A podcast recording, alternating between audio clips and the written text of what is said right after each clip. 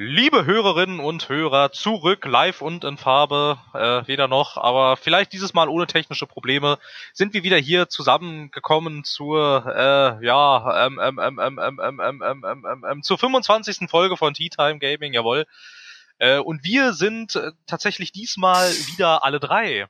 Einer hat schon geatmet und wieder ausgeatmet. Da ist er. Hallo, Kenan. Hallo, ich bin krank und habe geschnieft. Ja, das hat man gehört. Jawohl. Ja, und der andere halt, ne? Der aus der anderen Sendung.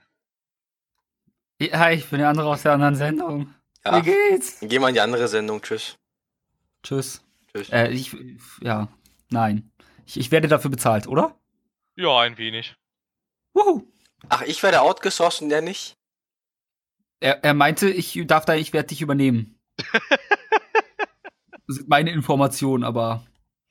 Wie- Äh, das vielleicht hast du, ich weiß nicht, ich weiß nicht, wo du das her hast, also von mir hast du die Information nicht. Kenan, du sollst auch mit dem Chef schlafen, das bringt Vorteile. Ah. Ihr könnt ja mal voten, so Hörer an sich. Mit wem soll der Chef eher schlafen? Mit mir oder Raphael? Ja, das führt, das führt, das führt äh, innerhalb des Unternehmens bestimmt nicht zu irgendwelchen Konfliktsituationen. Ich bin mir Nein, sicher, das dass das nicht dazu, alles. dass ich je, alles es kommt nicht dazu, dass ich ein neues Thema habe, was ich jede Woche anspreche, bis alle mich nehmen.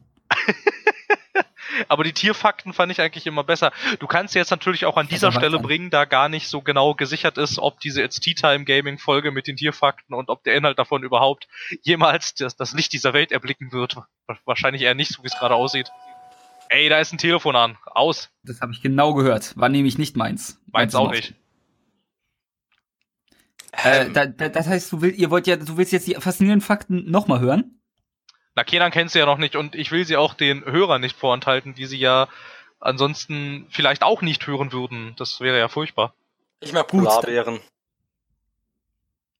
Ja. Wusstest du, dass alle Eisbären Linkshänder sind, Kenan? Siehst du, ich bin Rechtshänder und ein scheiß Nazi. Fuck. Das ist ungünstig. Ja. Oder wo's jetzt jetzt kommt's. Tiger sind nicht nur auf ihrem Fell gestreift, sondern auch ihre Haut ist gestreift. Nein. Doch. Doch. Oh. Fick dich. Einen hattest du noch, glaube ich, oder zwei oder drei? Nein, zwei. Zwei noch. Ja. Ameisen schlafen niemals. Und Sie da, sind immer wach. Und da hatte ich schon gefragt, wie machen die das? Wer Und meine niemals? Recherche ist am selben Punkt. Ameisen. Ameisen. Ameisen, ah. Meine Recherche ist am selben Punkt wie letztes Mal. Ich habe keinen blassen Dunst. Mann, das ist doch jetzt immerhin einen Tag her, Mensch. Also das hätte man dann nochmal nachrecherchieren können. Ja, hätte, ich, aber nein. Ich habe ja auch mal nachgelesen, Fische schlafen nie wirklich. Die haben nur so einen schlafähnlichen Zustand, so ein- eine Trance-Situation, aber trotzdem schaffen sie es, sich, es sich immer außerhalb Gefahrensituationen zu bewegen und irgendwie noch passiv da zu sein. So kleine sagen, so kleine JDs aus Scrubs. Das muss eine Lüge sein. Ich habe Findet Nemo gesehen und dort schlafen die Fische.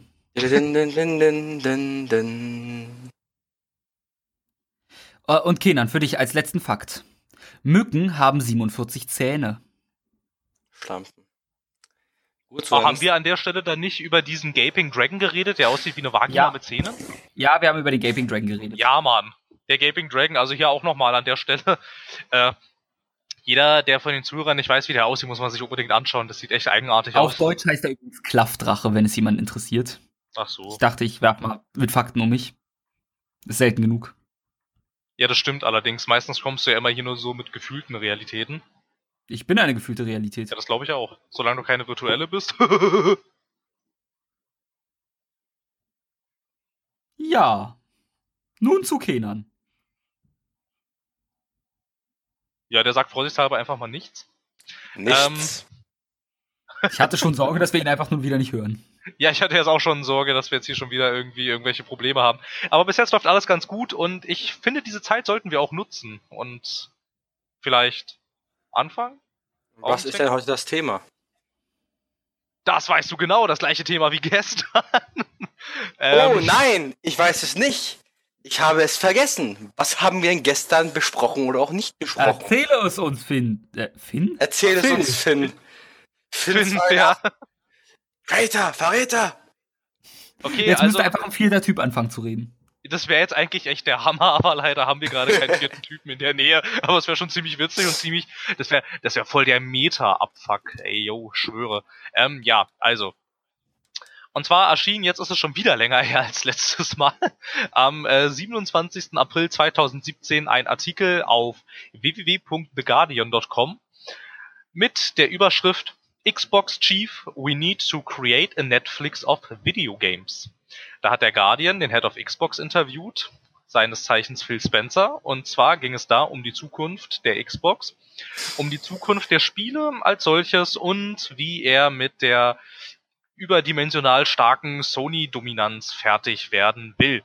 Und da gab es von, pardon, da gab es von Phil Spencer äh, zwei doch recht interessante Kernaussagen. Eine steckt nämlich schon in der Überschrift. Er hatte gesagt, wo er den weiteren Erfolg der Videospiele sieht, nämlich, dass wir eine Art Netflix für Videospiele brauchen. Und die andere Kernaussage war, vielleicht erinnern sich noch manche Menschen daran, die gestern auch dabei waren, er hat die Befürchtung, dass klassische Singleplayer Story-Based Games, so wie er sie nennt, in der zukünftigen und aktuellen AAA-Landschaft nicht wirklich eine Zukunft haben. So. Bam. Und darum soll es ein bisschen gehen dass wir beide Dinger diskutieren. Womit wir anfangen, ist mir auch heute genauso egal wie gestern. Raphael, willst du beginnen? Ähm, gut, dann ich, ich mach's einfach wie gestern. Ich, ich werde gleich sagen, fick dich, Phil Spencer, um mich selbst zu zitieren.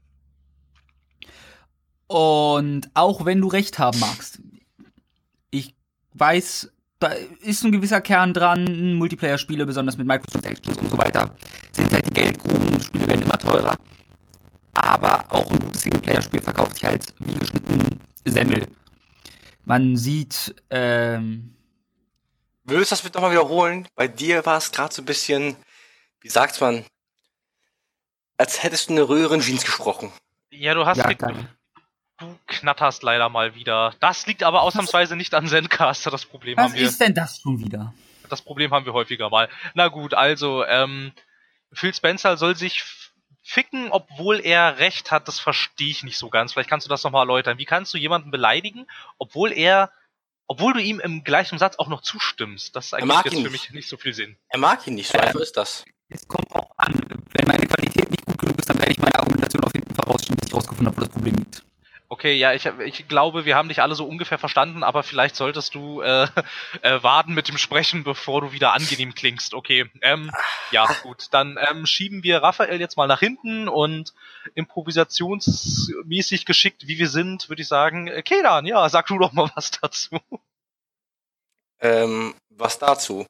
Ähm, ja, ich persönlich bin der Meinung, ja, Raphael hat irgendwo recht und ja, Phil Spencer fick du dich auch. Äh, ich ich finde die Idee an sich ist ja nichts Schlechtes, aber er hat ja irgendwo recht. So Singleplayer-Spiele sind die heute noch so, wie sie jetzt da sind, zukunftsorientiert. Ich bin, ich persönlich bin der Meinung, ich glaube nicht. Wie ich schon gestern gesagt habe, für mich lohnt sich ein Spiel, für das ich 60 Euro ausgegeben habe, wenn ich um die 60 Stunden so drumherum drin verbracht habe.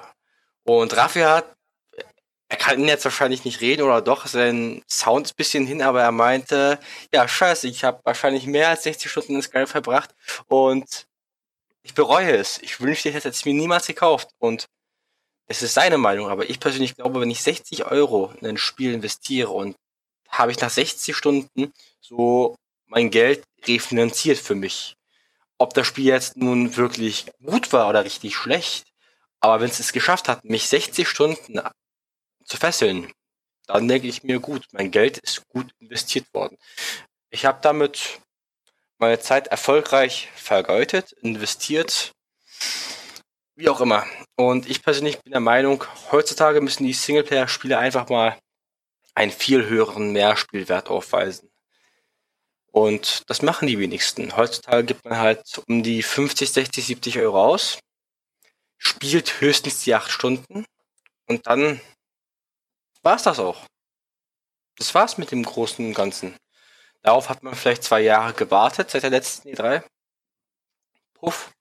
Nach acht Stunden und ungefähr zwei Jahren warten 60 Euro weg und du denkst dir, das war schon ein cooles Spiel, aber hat sich das jetzt wirklich gelohnt, so lange darauf hinzuwarten? Was ist denn deine Meinung dazu, Phil? Ich glaube, also ich würde, ich würde tatsächlich nicht sagen, fick dich Phil Spencer. Ich finde, er hat damit absolut recht. Er hat ja auch meiner Ansicht nach keine, keine, ähm, keine Wortwahl getroffen, für die man ihn jetzt beleidigen müsste. Ähm, also ich finde, ich finde seine Ansicht auch, auch durchaus legitim. Ich meine, wenn du dir jetzt mal die enormen steigenden Kosten von von Videospielproduktionen anguckst, da ist es durchaus legitim, wenn du da als Unternehmen hinterstehst und denkst, naja gut, okay, irgendwie fänden wir es schon ganz cool, wenn sich das Ganze jetzt so ein bisschen refinanzieren würde. Das ist völlig, nein. völlig doch, das ist, ich finde, ich finde, das ist, ich finde, das ist völlig in Ordnung. Und der führt ja auch weiter an, dass er überhaupt kein Fan davon ist, wenn wenn Story-Spiele voll sind mit Microtransactions und hinterher noch äh, zig lieblose Story-DLCs hinterhergeworfen werden. Dasselbige sagt er auch in dem Interview, dass er da kein Fan von ist. Und da würde ich ihm auch voll zustimmen, dass man da irgendwie einen anderen Weg finden muss, weil so wie es jetzt ist, finde ich Singleplayer-Story-Spiele, wenn man jetzt mal nicht vielleicht gerade von RPGs ausgeht, sondern wenn man vielleicht mal so ein bisschen in die Richtung wie ähm, Uncharted oder Quantum Break denkt oder meinetwegen noch, noch ein Tomb Raider, so wie die jetzt gerade sind, finde ich es auch nicht sonderlich attraktiv. Weil, also ich meine, ich spiele es gerne, aber zum Beispiel ein Quantum Break war durch, war in seiner Produktion sehr teuer. Das hat irgendwie ein bisschen, ein bisschen mehr als 100 Millionen US-Dollar gekostet. Das finde ich ist ganz schön, ganz schön teuer für 10 Stunden Kampagne und vier TV-Episoden.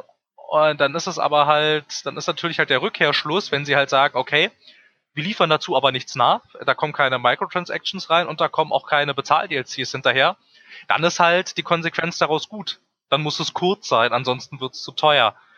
Und da verstehe ich ihn durchaus, dass das als Unternehmen alles andere als attraktiv ist. Oder lukrativ. Ja, also, ja, und dann halt, dann halt generell. Also kann ich durchaus nachvollziehen, was da, was da sein Problem ist. Dass jetzt die Aussage, die er da getroffen hat, wahrscheinlich ziemlich vielen Leuten nicht gefallen wird, ist ja wieder eine andere Geschichte. Er erkennt ja aber auch an, dass Spiele wie Horizon Zero Dawn und The Witcher durchaus ihr Publikum haben.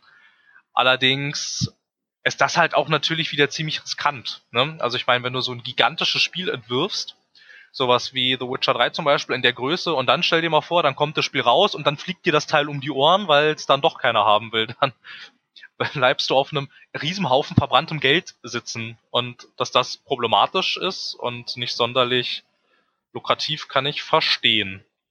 Als, Ähm, ja, Er- er- Erstmal, ich hoffe, man, meine Qualität ist wieder in Ordnung. Mir ist nebenbei eingefallen, die Zuhörer, für die ist die eh die ganze Zeit in Ordnung. Daher fuck it. Ähm, mein Problem mit dem Statement ist, glaube ich, dass ich vor allem halt, du hast jetzt einen Quantum Break vor allem genannt, einen Rise of the Tomb Raider, sind Sachen, die interessieren mich von vornherein nicht. Ich habe kein Interesse an solchen Spielen. Bei mir sind es halt eher die Rollenspiele, die mich interessieren. Und bei denen, ich weiß jetzt nicht, wie man Nier Automata da, und da müsste ich jetzt aber einhaken, weil den spricht er ja seine Daseinsberechtigung nicht ab. Ja, deswegen, aber es ist trotzdem ein AAA Singleplayer. Wie, wie genau hat das genannt? AAA Singleplayer Story-Based Video Game. Und was ist storybaseder als ein Rollenspiel? Ein Adventure vielleicht. Oder ein Walking Simulator. Aber sonst muss man die halt ohne Frage meiner Meinung nach dazu zählen. Und dort ist immer noch mehr als genug, was sich wirklich gut verkauft. Auch wenn da dann wieder die Frage ist, zum Beispiel ein, wirklich ein Persona 5 und ein Nier Automata, was ist mit denen, sind, ob man die als AAA sehen kann, ist halt der japanische Markt, ist nochmal was anderes. Aber auch The Witcher fällt hier immer wieder als großes Beispiel. Das ist halt so eine Marke, die wird sich wahrscheinlich auch weiterverkaufen, wenn sie weitergehen würde oder alles, was CD Projekt Red anfasst. Das ist nämlich das zweite Ding. Du meintest, wenn man da auf einem riesigen Stapel verbrannten Geldes quasi sitzen bleibt. Aber sofern, du musst nicht mal unbedingt einen großen Namen draufstehen haben, aber wenn einfach nur ein Ubisoft dahinter sitzt, ein, sagen wir einfach mal ein Rockstar, die mit das GTA 6 oder in diesem Fall eher Red Dead Redemption 2 wird sich auch wieder verkaufen wie sonst was durch eine unfassbar aufgeblähte Marketingkampagne. Ja, aber es verkauft sich wie sonst was und jeder hat's gespielt dann schlussendlich. Deshalb, da geht es. Es muss einfach nur auch immer das richtige Studio oder Publisher hinterstehen. Bei, bei. Rockstar Games würde ich jetzt aber halt auch gleich wieder einhaken, weil es seit GTA 4 auch einen enormen Fokus auf Online- und Multiplayer-Inhalte hat. Und seit GTA 5 gibt's Microtransactions und Take-Two hatte, die müssen ja, weil sie ein börsennotiertes Unternehmen sind, müssen die immer Quartalszahlen veröffentlichen und die nehmen mit diesen, mit diesen Shark Cards oder wie die heißen, irgendwie, dass du halt da Geld für Geld kaufen kannst, ne, für, für, für GTA Online, die nehmen da schwindelerregende Summen mit ein. Und dann ist es ja logisch, dass es sich wieder refinanziert. Und für Red Dead Redemption 2 ist ja auch schon Red Dead Online angekündigt. Ich nehme an, dass das wieder ein sehr umfangreicher und sehr aufgeblähter Online-Modus für Red Dead Redemption 2 sein wird. Also das ist ja kein Singleplayer-Only-Spiel. Das refinanziert sich wahrscheinlich sehr gut und ich würde gar nicht mal so sagen, dass du keinen großen Namen brauchst, weil ich meine, Rockstar ist ein ziemlich fetter Name, würde ich jetzt mal so behaupten.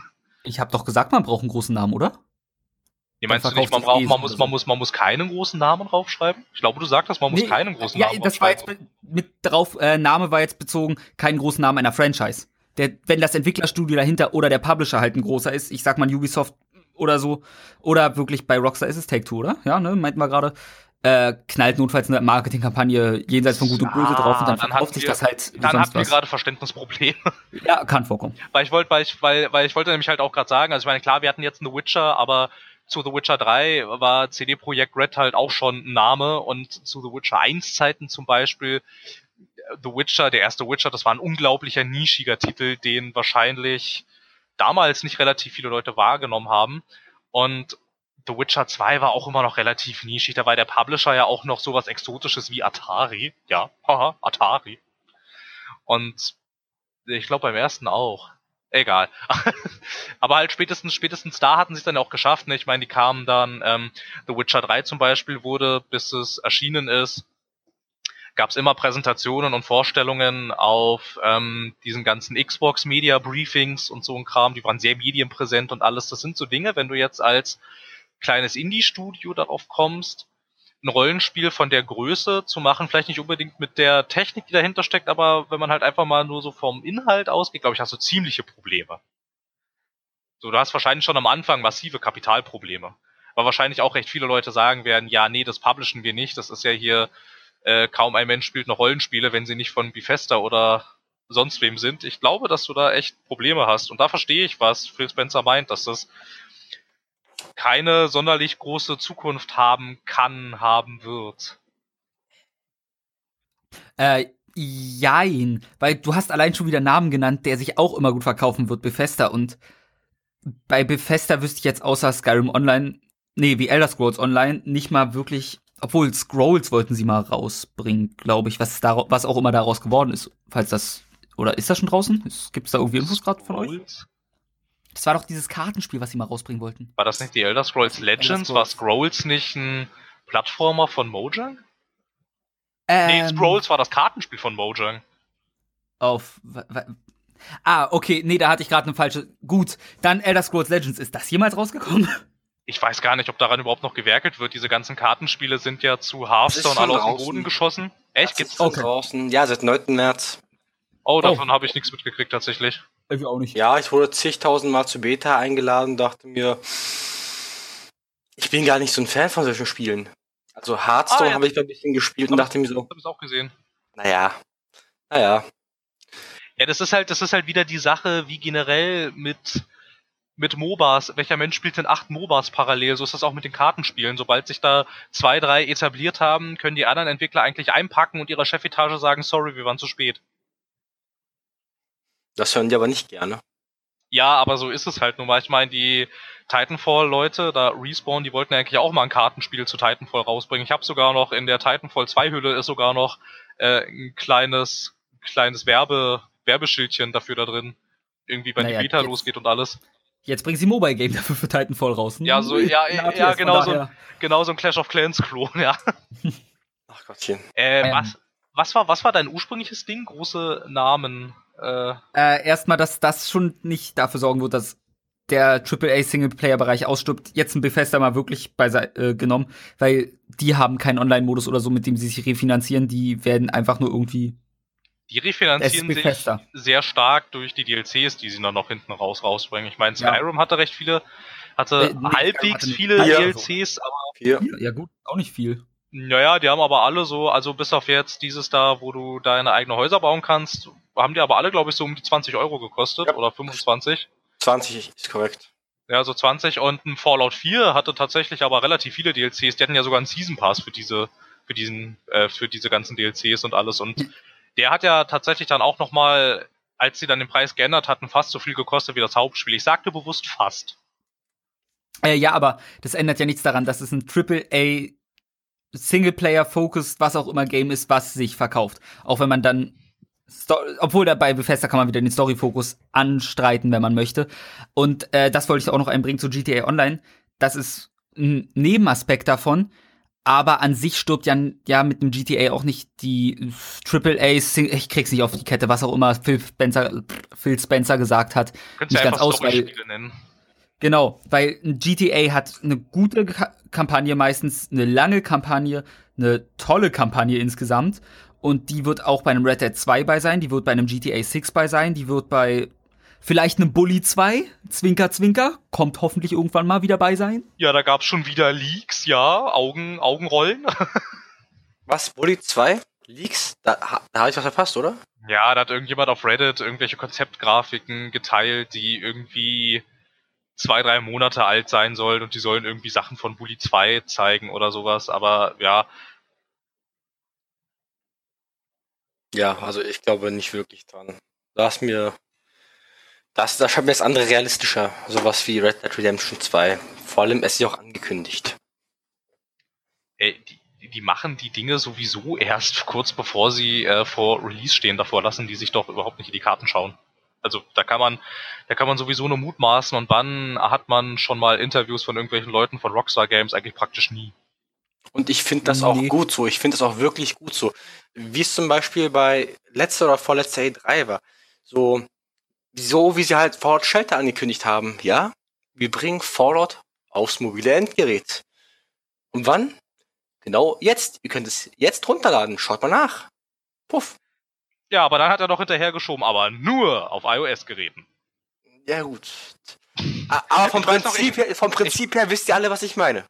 Ja, ich weiß Äh, aber noch, ich, ich, ich weiß aber noch, wie wir damals zu dritt davor saßen und dachten, hey! ach Und dann nee, ja. Ja, genau, und dann Und ich so, hab auch- nö. Ich hab neben mich habe immer noch gefreut, weil wir alles zu Hause haben. Ja, die Ja, Toten. Raphael, ja, achso, ja, okay. Nee, äh, aber ja, ich find's natürlich auch toll, wenn die sofort rauskommen, aber ich nehme jetzt einfach mal mein Lieblingsbeispiel bei langer Wartezeit. Death Stranding. Ich meine, das, da warte ich gerne lange bei solchen Trailern, bei allem, was da, bei diesen Spekulationen, weil da baut sich halt so ein Hype und Mysterium etwas auf, was nur unbekannt ist, was wahrscheinlich gerade noch in der Konzeptphase sogar steckt. Das ist dann auch immer was Schönes. Also, wenn man's gut macht, es ist jetzt nicht wie, ein The Last Guardian, was dann verschwindet, oder ein Final Fantasy 15, was erst als Versus 13 angekündigt wurde und dann verschwindet. Aber, sondern ein guter Hype, wo man weiß, da steckt wer Kompetentes hinter, da kriegt man re regelmäßig nicht, aber genug Informationen immer wieder. Man weiß, da wird garantiert was Geiles auch draus. Die Bilder lassen einem hypen und vielleicht auch und die Spekulationen steigen und das ist dann noch mal was richtig dort. Ich glaube, da muss man wirklich ein Mensch für sein. Ich persönlich mag das überhaupt nicht, wenn mal, wenn ich ähm, auf so einer E3-Präsentation dann sehe, ich weiß nicht, ich gucke mir jetzt, also jetzt vielleicht kommende E3, äh, nehmen wir mal an, irgendwie, keine Ahnung, irgendjemand kommt auf die Bühne, kündigt was an, was mir gefällt und dann steht da Release äh, Holiday 2019, dann denke ich, ja komm, warum musst du es mir denn dann jetzt schon zeigen? So und bei diesen, bei diesen lange Wartezeiten ist es bei mir auch in der Tat irgendwann so, irgendwann verliere ich einfach das Interesse daran, weil einfach so, ja, okay, cool, schon wieder ein Trailer dazu. Wuhu, fantastisch. Aber irgendwann, irgendwann interessiert es mich halt nicht mehr so richtig. So ist es, so ist es bei mir mit langen Ladezeiten. So war das auch fast, so war das auch fast ein bisschen mit äh, Quantum Break, weil das hat sich immer wieder verschoben und immer wieder ging's äh, weiter nach hinten. Die haben zwar permanent Sachen gezeigt und die waren ja auch die ganze Zeit präsent und alles, aber irgendwann denkst du dir, ja, komm, ist doch, ja, bring's jetzt halt raus, aber nerv mich nicht hier die ganze Zeit mit irgendwelchen blöden Stückchen. Irgendwie, da bin ich, da bin ich echt nicht so ein Fan von. Und ich bin auch kein Fan davon, irgendwie einen kryptischen Trailer nach dem anderen zu veröffentlichen. Da fand ich die PR-Strategie von Silent Hills tatsächlich sehr viel cooler. Ich meine, wie cool ist das denn bitte, ein Spiel mit einem Spiel anzukündigen? Das ist ja wohl der Superhammer. Da braucht man aber auch einen Publisher, der Geld gibt. Das fehlt Kojima vielleicht bisschen. Und seien wir ehrlich, die Death Stranding Trailer sind schon verdammt hot. Und dass Ja, man das zwei in den Marsch abspielen kann, da was rauskommt, ist auch geil. Ja, allein das. Ja, ich weiß nicht. Geht so. Ich, ja. Dir fehlt die Liebe zum Mysterium. Nee, das ist es gar nicht. Ähm, ich, ich denke, ich, nee, nee, das ist nicht die Liebe zum Mysterium, die mir fehlt. Ich mag es sehr gerne, wenn ich in ein Szenario gesteckt werde, in dem ich nicht weiß, was los ist und ich soll dann herausfinden, was los ist. Das ist es gar nicht. Es ist eher, es ist eher, dass ich äh, denke, dann so im Umkehrschluss, ähm, ja, Kojima, du schreibst hier nicht die neue Bibel. Im letzten Endes ist es ein Stück Software, was ich auf Steam downloaden kann. Jetzt Dann haben wir da das mal ein bisschen Problem. auf Teppich. Dein Problem ist, du vergötterst Kojima nicht genug dafür. Da haben wir das wahre Problem. Ja, weil ich nicht weiß, was man da vergöttern soll. Der macht Third-Person-Spiele. Okay, gut, das machen sehr viele Menschen. Er macht Und Spiele. die sind, ja, im Prinzip, im Prinzip macht er halt Spiele. Und nicht er macht die Spiele, sondern seine 200 Mitarbeiter machen diese Spiele auch. Ja, aber er schreibt das Storyboard, er, schneid, er schneidet halt die Cutssequenzen selber. Die Trailer sind immer sogar selbst Kojima geschnitten, was ich irgendwie toll finde. Ja, das mag ja sein, aber dann hat er halt einfach nur Videoschnipsel aneinandergereiht erstmal. Das ist jetzt erstmal nichts, wo ich denke, das ist, das ist jetzt erstmal nichts, wo ich mich äh, vor ihm hinknien muss und sagen kann, du bist, mein Gott, ja zugegebenermaßen ist es ganz cool, dass die da mal, dass die da nebeneinander laufen und das eine Kind wechselt und das eine Bibi wechselt dann darüber. Das ist schon ganz cool, aber so extrem jetzt auch nicht. Da fand ich, wie gesagt, das, was er davor gemacht hat mit Silent Hills, das fand ich tatsächlich ziemlich cool. Zum Beispiel auch dann, ähm, ähm, als er dann stand, welche Studio das entwickeln soll und das waren dann irgendwelche Zahlen, Zahlen war eine Adresse in Silent Hill, sowas. Das sind alles so Sachen, die finde ich ganz cool, aber irgendwie, ja, okay, er hat zwei Trailer veröffentlicht, die anscheinend irgendwie miteinander zusammenhängen. Ja, gut. Wir sehen jetzt hier irgendwas mit Soldaten, irgendwie Bum Bum und so und ja. Ja, na gut, ich möchte in der Tat wissen, was es ist. Aber ich hype dem jetzt nicht so entgegen. Okay, Kenan, ja? Gut. Weil ich würde ja auch mal ganz zum Wort zum Potter kommen. Und ich muss sagen, ja, ich stehe auch auf Mysterium hier und da und ich finde das super, aber hätte man jetzt nicht Death Stranding wieder erwähnt, wäre es mir komplett aus den Augen gegangen und total egal, weil ich finde Mysterium ist toll, Mysterium hat seine Grenzen, aber wenn ich noch zwei Jahre darauf warten muss, warte ich halt zwei Jahre drauf, aber ich bin nicht dem Hype verfallen, dass ich mir denke, boah, nur noch 720 Tage, wow, juhu. Und was weiß ich, ich persönlich bin der Meinung so, ja, das sieht cool aus, das sieht interessant aus, aber bis dieses Spiel nicht rauskommt, interessiert es mich auch erstmal nicht. Und eigentlich würde ich sagen, war unser Grundkonzept, unser Grundthema nicht sowas wie Games on Demand Service? Sowas Netflix für Spiele? Und jetzt driften wir ab auf den geheiligten Mysterium Master Kojima. All Heil Kojima! Ja gut, das würde ich jetzt niemals aussprechen. Ja, Phil? Ähm, bei Kojima ist es bei mir auch einfach so eine Sache, ich mag halt auch diesen Personenkult überhaupt nicht. Ich finde es auch nicht cool, dass das Studio Kojima Productions heißt irgendwie. Das ist, das, das äh, suggeriert halt, dass dieser Typ bei diesen Spielen ungefähr alles macht und er macht da halt nicht alles. Wenn du mal guckst, wie viele Leute da mitarbeiten, das ist ein ziemlich großes Ding. Und er ist halt quasi das Schild, was nach draußen gehalten wird, aber die Arbeit von den ganzen anderen Leuten geht meistens geht meistens ziemlich unter. Und ja, es mag sein, dass er die Story-Idee hat und die Story schreibt, aber er wird niemals alleine ein 2000 Seiten schweres Story-Skript in so kurzer Zeit schreiben. Das macht er nicht alleine, das macht niemand alleine. Das wird auch er nicht alleine machen. Und ich glaube, also es es ist einmal der Personenkult und gemessen an dem Personenkult also ich finde, diese Spiele geben dem Personenkult einfach nicht her. Das ist alles, was ich jetzt noch zu diesem Kojima-Ding sagen wollte. Ansonsten können wir gerne wieder zurück zum eigentlichen Thema kommen, da hast du recht, Kenan, ja. Ja, äh, ganz kurz, Kenan. Ich möchte nur kurz einwerfen, spiel erstmal alle Metal Gear, dann reden wir weiter. Gut, das ist jetzt eine Sache. Ich persönlich will einfach nur anmerken, das Einzige, wofür dieser Personenkult meiner Meinung nach wirklich gut ist, ist es, um Leute ein erschwerteres Arbeitsverhältnis zu machen und möglicherweise Leute zu blamieren. Also Personenkult in Bezug auf Pete Heinz war das, glaube ich. Fable. Ich Äh, das ist Peter, das ist Peter Molyneux. Pete Molyneux. Heinz ist, ja, Pete Heinz Ja, ist der, äh, der Bethesda, PR-Manager Bethesda. vom- Genau, das ist der PR-Manager von Bethesda. Die heißen alle Peter und ist.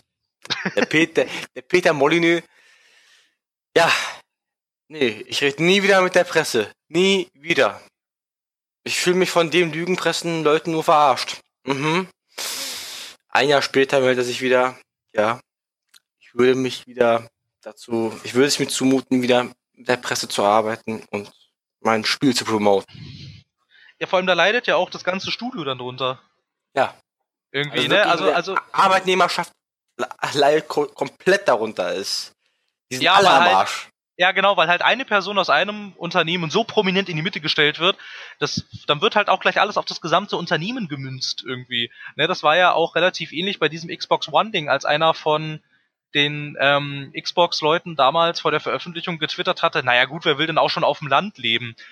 Daraus, das wurde dann umgemünzt darauf, oh, das scheint dann wohl, wenn das dieser eine Mensch sagt in einem Unternehmen, in dem irgendwie weit über 1000 Menschen arbeiten, dann scheint das das gesamte Unternehmen so zu sehen. Ich glaube, das, das war nicht irgendein halt- Xbox-Mann. Ich glaube, das war jemand anderes. Ich glaube, das war der von ich glaub, Sim oder Sims. SimCity oder so. Für SimCity war das, ja. Das ist so katastrophal. glaub, das Was? Nein, das war der, das war Adam, Adam Earth, das war der Head of Xbox, bevor es Phil Spencer war, der das getwittert hatte. Ja, wer will denn hier auch schon auf dem Land leben? Irgendwie dann zieh doch in eine richtige Stadt. So, das ja, da ging es um die, da ging es um die Always-On-Geschichte von der Xbox. Den Tweet kann man auch nachlesen. Ja klar, aber jetzt äh, tut mir leid, das du hast gerade ein echt ungünstiges Beispiel genommen, weil der Head of Xbox steht für die Marke Xbox. Er ist dafür da, damit assoziiert zu werden. Also alles, was er sagt, sagt er im Namen von Xbox. Also hat er damit schon ziemlich verschissen, muss man ihm lassen. Würde ich sagen, jein, wenn er das mit seinem privaten Twitter-Account macht, finde ich, dann kann er da machen, was er will. Im Prinzip finde ich es eigentlich auch nicht richtig, Oculus zu boykottieren, weil Paul Malaki angeblich äh, so eine Donald Trump-Aktion unterstützt hat. ist eigentlich nicht richtig, weil das, was Paul Malaki dann in seinem Privatleben macht, nichts mit dem Unternehmen zu tun hat. Eigentlich. In einer perfekten Welt wäre das so. Ja, du, für mich hat's aber was damit zu tun, dass er jetzt als übergewichtiger weißer Amerikaner auf einem japanischen Cosplay-Festival als Quiet rumrennt, weil ich das unfassbar toll finde. Deshalb boykottierst du Oculus. Nein, das hat ihn mir wieder sympathisch gemacht, weil er ja eh raus ist. Ich boykottiere Oculus, weil ich Facebook hasse. Ja, gut, Oder das, das, ist ja, ein starkes Wort? das, ist ja, das ist ja jetzt wieder legitim. Das ist ja legitim. Aber halt von einer Person auf das ganze Unternehmen zu münzen, finde ich. Hup, hup. Oh, wenn man Leertaste drückt, dann kann man die Hand heben. Das ist ja, das ist ja fantastisch. Habe ich gerade rausgefunden. Ich bin aus Versehen auf die Leertaste gekommen. Und so, ja. Ähm, nee, aber halt, wenn du, wenn du von einer Aussage, von einer einzelnen Person das auf ein gesamtes Unternehmen münzt, was irgendwie vielleicht bei Peter Molyneux, ja gut, okay, stimmt schon, das waren aber halt auch nur 22 Menschen. Bei Microsoft arbeiten aber mehrere tausend und bei Kojima Productions mindestens 200. Und äh, da kann man gar nicht von einer gemeinsamen Ansicht sprechen, irgendwie.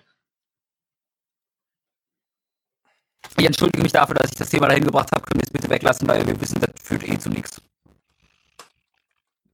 Ja, das, äh, ja, ich weiß nicht, ob das zu nichts führt. Also, ich glaube, wir haben hier, also wir sind ja einfach unterschiedlicher Ansicht. Ja, gut, ähm, Kenan, ich äh, finde die Idee gut, zum ursprünglichen Thema zurückzukehren.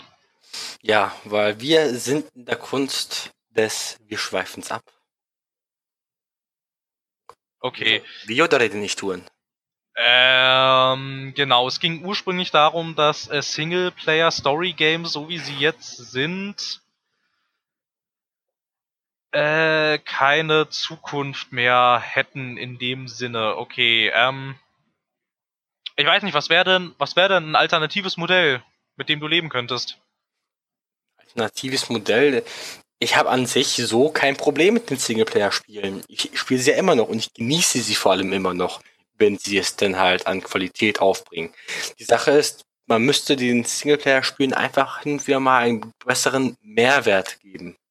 Also, dass man halt dieses Spiel öfters durchspielen kann. Sowas wie mehrere Enden, mehrere Zwischensequenzen.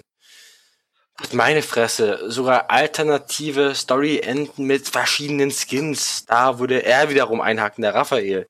Wenn jetzt neue Skins reinkommen und die musst du noch irgendwie freispielen oder kannst du aufkaufen, dann ist, dann ist für ihn wieder Ende. Äh, nein, so nicht. Ich mag es noch nicht, wenn ich in einem, ich bleib mal wieder Beispiel Overwatch, ähm, so viel Geld wirklich reinstecken muss, dass es für mich eigentlich als normalen Spieler unmöglich ist, Spielzeit komplett zu erspielen. Davon bin ich nur kein Fan. Wenn ich die irgendwie alles auch erspielen kann in einem Zeitrahmen, der vernünftig ist, Angemessen? auch ein schönes Wort, dann ist es für mich ja in Ordnung. Aber ich bin halt kein Fan davon, wenn es sonst so komplett unmöglich ist, den schönen Skin zu bekommen, rein theoretisch, ohne viel zu viel Geld. Dann, dann, ich weiß nicht, na, äh, naja, wie sollen sich diese Spiele denn sonst re refinanzieren? Irgendwie, weil ich meine, du musst ja so ein, wenn wir jetzt, wenn wir jetzt bei diesen Games as a Service Geschichten sind, sowas, ähm, ja, sowas wie Overwatch oder generell jedes Blizzard-Spiel eigentlich inzwischen, Rainbow Six Siege halt so in die Richtung. Ich glaube, es ist klar jetzt, was das, was das sein soll, so ungefähr. Ähm, wie soll sich das denn refinanzieren? Ich meine, irgendwie muss sich das refinanzieren, ansonsten können da die Entwickler nicht weiter Content liefern. Das muss ja irgendwie, irgendwie, irgendwie muss da ja, irgendwie muss da ja Geld in die Kassen kommen. Ich meine, so, so ungerne das Spieler hören, aber auch Spieleentwickler haben nichts zu verschenken. Mir egal, wer anfängt. Also ich muss ehrlich sagen, ähm, Rainbow Six Siege ist eines der besten Beispiele für Games as a Service weil es hat angefangen, ein AAA-Multiplayer-Spiel zu sein.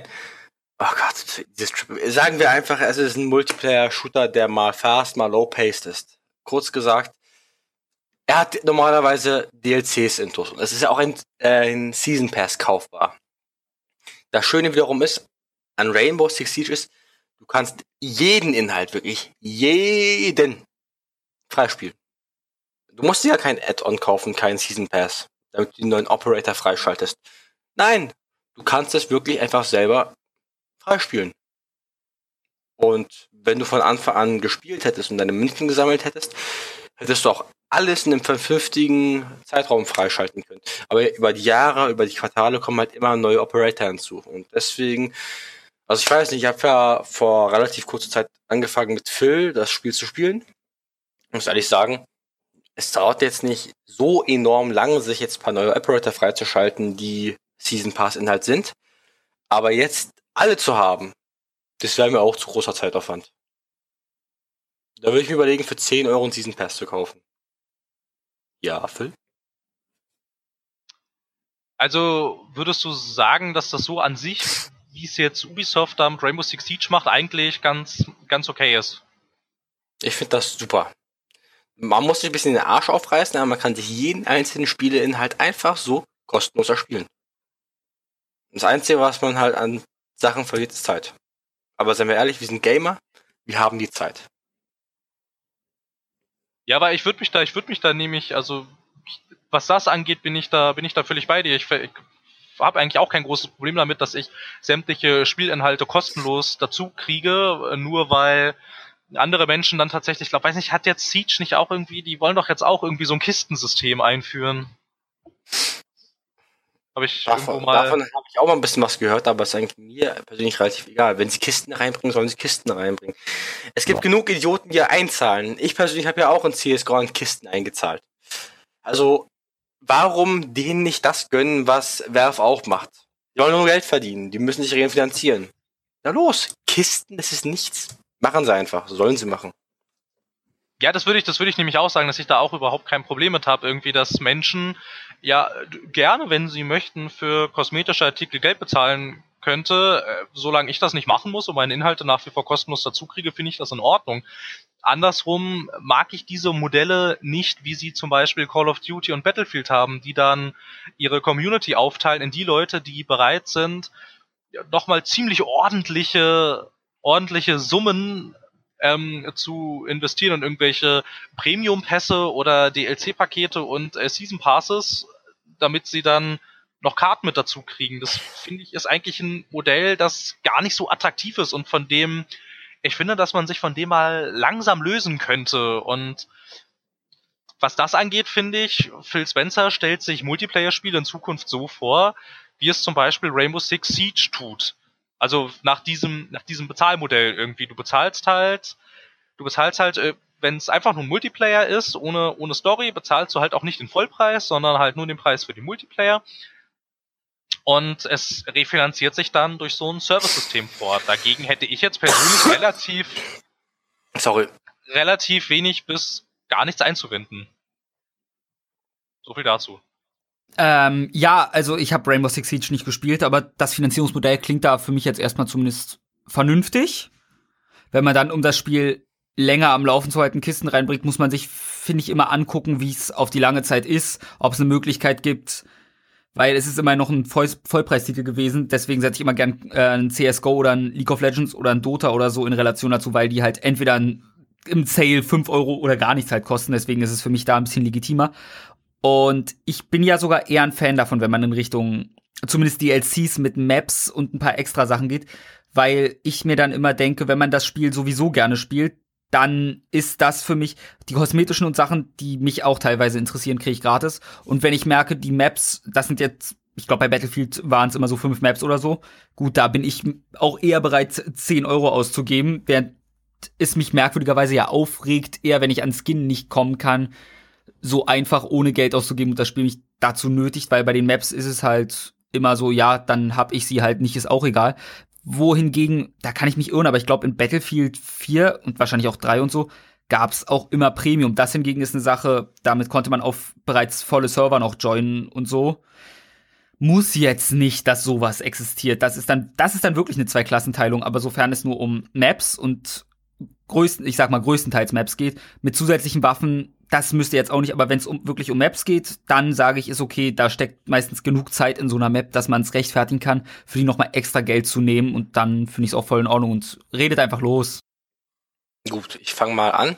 Was ich sagen will, ich fand die Idee von Battlefield Premium, was zu Zeiten von Battlefield 3 auftauchte, fand ich eine super Idee. Und es ist auch eine super Idee, wenn du mich fragst. 50 Euro für alle DLCs, damit kann ich leben. Das Einzige, was ich richtig beschissen finde, ist halt, dass man in Warteschlangen sofort auf die Nummer eins platziert wird. Also für die einzelne Person als Leute soll das mega geil sein, keine Frage. Aber man stellt sich vor, Leute, die Premium haben und Leute, die, die Premium nicht haben. Die, die es nicht haben, warten zum Beispiel 10, 15 Minuten in der Warteschlange. Weil sie denken, ey, ich möchte mit meinen Freunden spielen. Dann sind sie auf dem ersten Platz in der Warteschlange. Und dann kommt ein Vierer-Squad, was meint, ey, vier von unseren Freunden sind auf diesem Server, wir vier joinen mal darauf. Und alle haben Premium. Dann wartet der Typ bestimmt nochmal 15 Minuten. Das ist nicht gerecht. Das ist nicht fair. Und das ist meiner Meinung nach so eine Ausspaltung in zwei Klassen. Da stimme ich dir zu. Raphael. Das freut mich.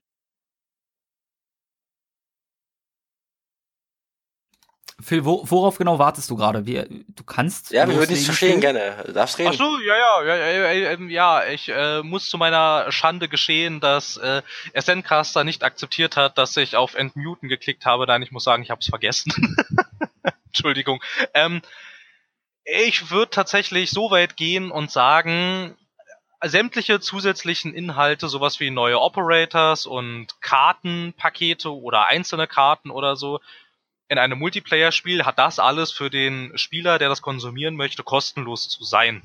Es ist egal, also ich, es ist dann an der Stelle egal, wie viel, wie viel Zeit und Arbeit in so einer Karte steckt, wenn man, wenn man ein faires Multiplayer-Spiel haben möchte oder ein faires Service-Spiel, jetzt irgendwie der neue Modebegriff dafür ist, dann hat, haben die ganzen zusätzlichen Sachen auch nichts zu kosten. Ich, das ist äh, recht radikal, aber ich finde, so weit muss man dann gehen. Und Menschen bei Blizzard tun das so und Menschen bei Ubisoft tun das inzwischen auch so. Sie tun das ja inzwischen nicht nur bei Rainbow Six Siege so, sondern sie haben ja schon angekündigt, dass dieses Rainbow Six Siege Modell, dass du nur für kosmetische Sachen, sowas wie Skins und sowas bezahlst, und dass die ganzen sämtlichen anderen Zusatzinhalte für jeden Spieler kostenlos bleiben. Und ich finde, das ist der erste Schritt in die richtige Richtung. Dann hört auch diese Teilung der Community auf. Es, es hört dann auch mal auf damit, dass du irgendwie nochmal so viel Geld für einen Season Pass bezahlst, wie du eigentlich schon für das ganze Spiel bezahlt hast. Und ja, das wäre der Schritt in die Richtung. Jetzt haben wir über Multiplayer-Spiele geredet. Da ist jetzt die Refinanzierung ja, glaube ich, nicht so das Riesenproblem. Da kann man, wenn man möchte, können einem da bestimmt recht viele Finanzierungsmodelle einfallen, wo sich jetzt erstmal keiner weiter drüber beschweren wird. Viel interessanter finde ich, wie würde, also wie man denn Singleplayer-Spiele weiter refinanzieren kann, wenn man es denn, wenn man es denn möchte. Und zwar so, dass es den Spielern am Ende vielleicht nicht aufstößt. Irgendwie, ich meine, wir hatten jetzt, ich hatte jetzt einmal das Negativbeispiel mit, mit Quantum Break, das zwar, obwohl es so teuer war und technisch eigentlich auch recht gut ist und auch ziemliche Stärken im Storytelling hat, ist es, finde ich, wirklich recht kurz. Und gameplay-technisch jetzt auch eher, was also so im Third-Person-Shooter-Segment auch eher Mittelfeld. Was anderes irgendwie, glaube ich, hatte es mal so am Rande im Podcast erwähnt, ist ähm, die Sache mit Dead Rising 4. Da muss ich mir das richtige Ende jetzt, kam jetzt irgendwie im April raus. Wenn ich das richtige Ende von Dead Rising 4 haben möchte, dann hätte Capcom gerne von mir nochmal weitere 10 Euro. Ansonsten kriege ich nicht das richtige Ende, sondern muss mich mit so einem ziemlich offenen und fiesen Cliffhanger-Ende zufrieden geben. Und ich finde, das sind so, das sind so zwei, zwei Dinge. Also entweder machst du gar nichts weiter an Hinhalten oder du stellst irgendwo relativ am Ende des Spiels nochmal so eine künstliche Paywall auf. Das sind zwei Dinge, die hätte ich nicht so gerne zukünftig überall in Spielen. So, wie würdet ihr das denn, also, was wären da eure Konzepte, eure Ideen, wie man da irgendwas machen könnte, so aus dem Stehgreif? Also erst einmal, äh, dann fange ich mal kurz mit dem Konzept an. Konzept ganz einfach, ich sage nur Bioshock Infinite. Es ist ganz eine komplette abgeschlossene Geschichte gewesen und du konntest dir auf Wunsch den Arena-Modus einmal dazu kaufen, wenn man unbedingt das Kampfsystem so toll fand und gerne gegen Gegner kämpft, schön und gut. Aber was interessanter war, war halt Burial at the Sea. Phil, hör auf, da rumzuspacken, ich sehe das genau. Ja, das Ding, das Ding ist aber, Bioshock Infinite war so erfolgreich, dass es das Entwicklerstudio gar nicht mehr gibt. Aber nicht spoilern, nicht spoilern, Burial at Sea. Ich habe ich hab's auch noch nicht gespielt. Ich, ich habe die Bioshock Collection hier, ich habe sie mir zu meinem Geburtstag gekauft und immer noch nicht ausgepackt, aber ich will es irgendwann mal spielen. Ich will the Sea schon ewig spielen. Ja, äh, Bioshock auch. Infinite war, wenn ich mich nicht irre, sogar recht erfolgreich. Ja, aber es wird ja einen Grund haben, dass die alle ihren Job verloren haben. Ähm, ja, dass 2K scheiße ist. Ich, aber ich glaube, ich glaube nicht, dass das daran liegt.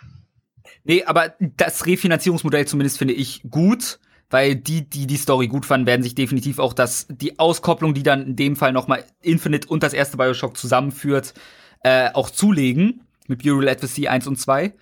Und die, die es nicht juckt, die juckt's halt nicht. Und das andere, was ich jetzt gerne noch ansprechen würde, ist, es geht jetzt drum, du fandest ein äh, Quantum Break gefühlt zu kurz. Gameplay, wenn das Gameplay nicht Spaß macht, dann ist das die eine Geschichte. Aber ich mache für mich persönlich immer gern die Hochrechnung mit dem Kino. Kein Mensch stört es, wenn er für einen anderthalb Stunden Film meistens noch mit Popcorn 20 Euro aufwärts auf, ab, äh, abdrückt. Rechnen wir mal mit 20 für einen zwei Stunden Film, das wären 10 Euro pro Stunde. Da wären wir bei einem Spiel für 60 Euro bei 6 Stunden Spielzeit hochgerechnet. Jetzt einfach mal ganz dumm gesagt. Und genauso sehe ich das immer. Wenn die Leute sich meiner Meinung nach nicht immer komplett angepisst fühlen würden, wenn sie mal nur 8 Stunden Spielzeit oder so in einem Singleplayer-Spiel haben. Leute, ihr zahlt 10 Euro für eine Stunde, das ist ein Kinopreis oder so, da juckt's euch auch nicht. Und dann plötzlich bei einem Spiel juckt's euch. Ich, ich finde, das ist immer diese Doppelmoral der Gesellschaft die mich größtenteils stört und deswegen für mich ist ein halt Spiel ein Spiel immer nur an der Erfahrung und dem Spaß zu messen, den ich daran habe und zu null Prozent an der Spielzeit. Eher würde ich sowas sagen wie oft genug ein Spiel war zu lang, das würde ich eher sagen. Oder da war es mir zu sehr zusammengestaucht, weil sich die Charaktere nicht richtig entwickeln konnten oder so, aber das wäre noch ein Pacing-Problem, Writing-Problem und alles so weiter. Ja, wer, wer fängt jetzt an? Ich habe keine Ahnung, ich weiß nicht, wer von euch panisch seine Hand gehoben hat. Ich, Na, keine Ahnung, nicht bin, mal. Ich, will, ich starre immer ins Nichts, deswegen. Ich wollte nur einen kurzen Einwurf sagen und eigentlich zum Thema nichts sagen. Aber ich habe Kino gehört. Hat einer von euch Bock, heute ins Kino zu gehen? Muss Was läuft denn? Das ist jetzt echt ernsthaft. Das musst du jetzt ernsthaft nicht in der Aufnahme klären. Also. Ey. Was man, läuft denn, man, kann, man, man kann drüber lachen. Aber das, was läuft, können wir, können, das können wir jetzt wirklich später erklären. Okay, okay. ja, für du darfst. Äh. Ja. So viel, was für einen Film willst du denn im Kino sehen? Was hattest du jetzt gesagt da nochmal am Ende? Das hat mich jetzt ziemlich aus dem Konzept gehauen. Star Wars. Ähm, was? Äh, Star Wars? Hä? Ist egal, wir kümmern uns nachher drum.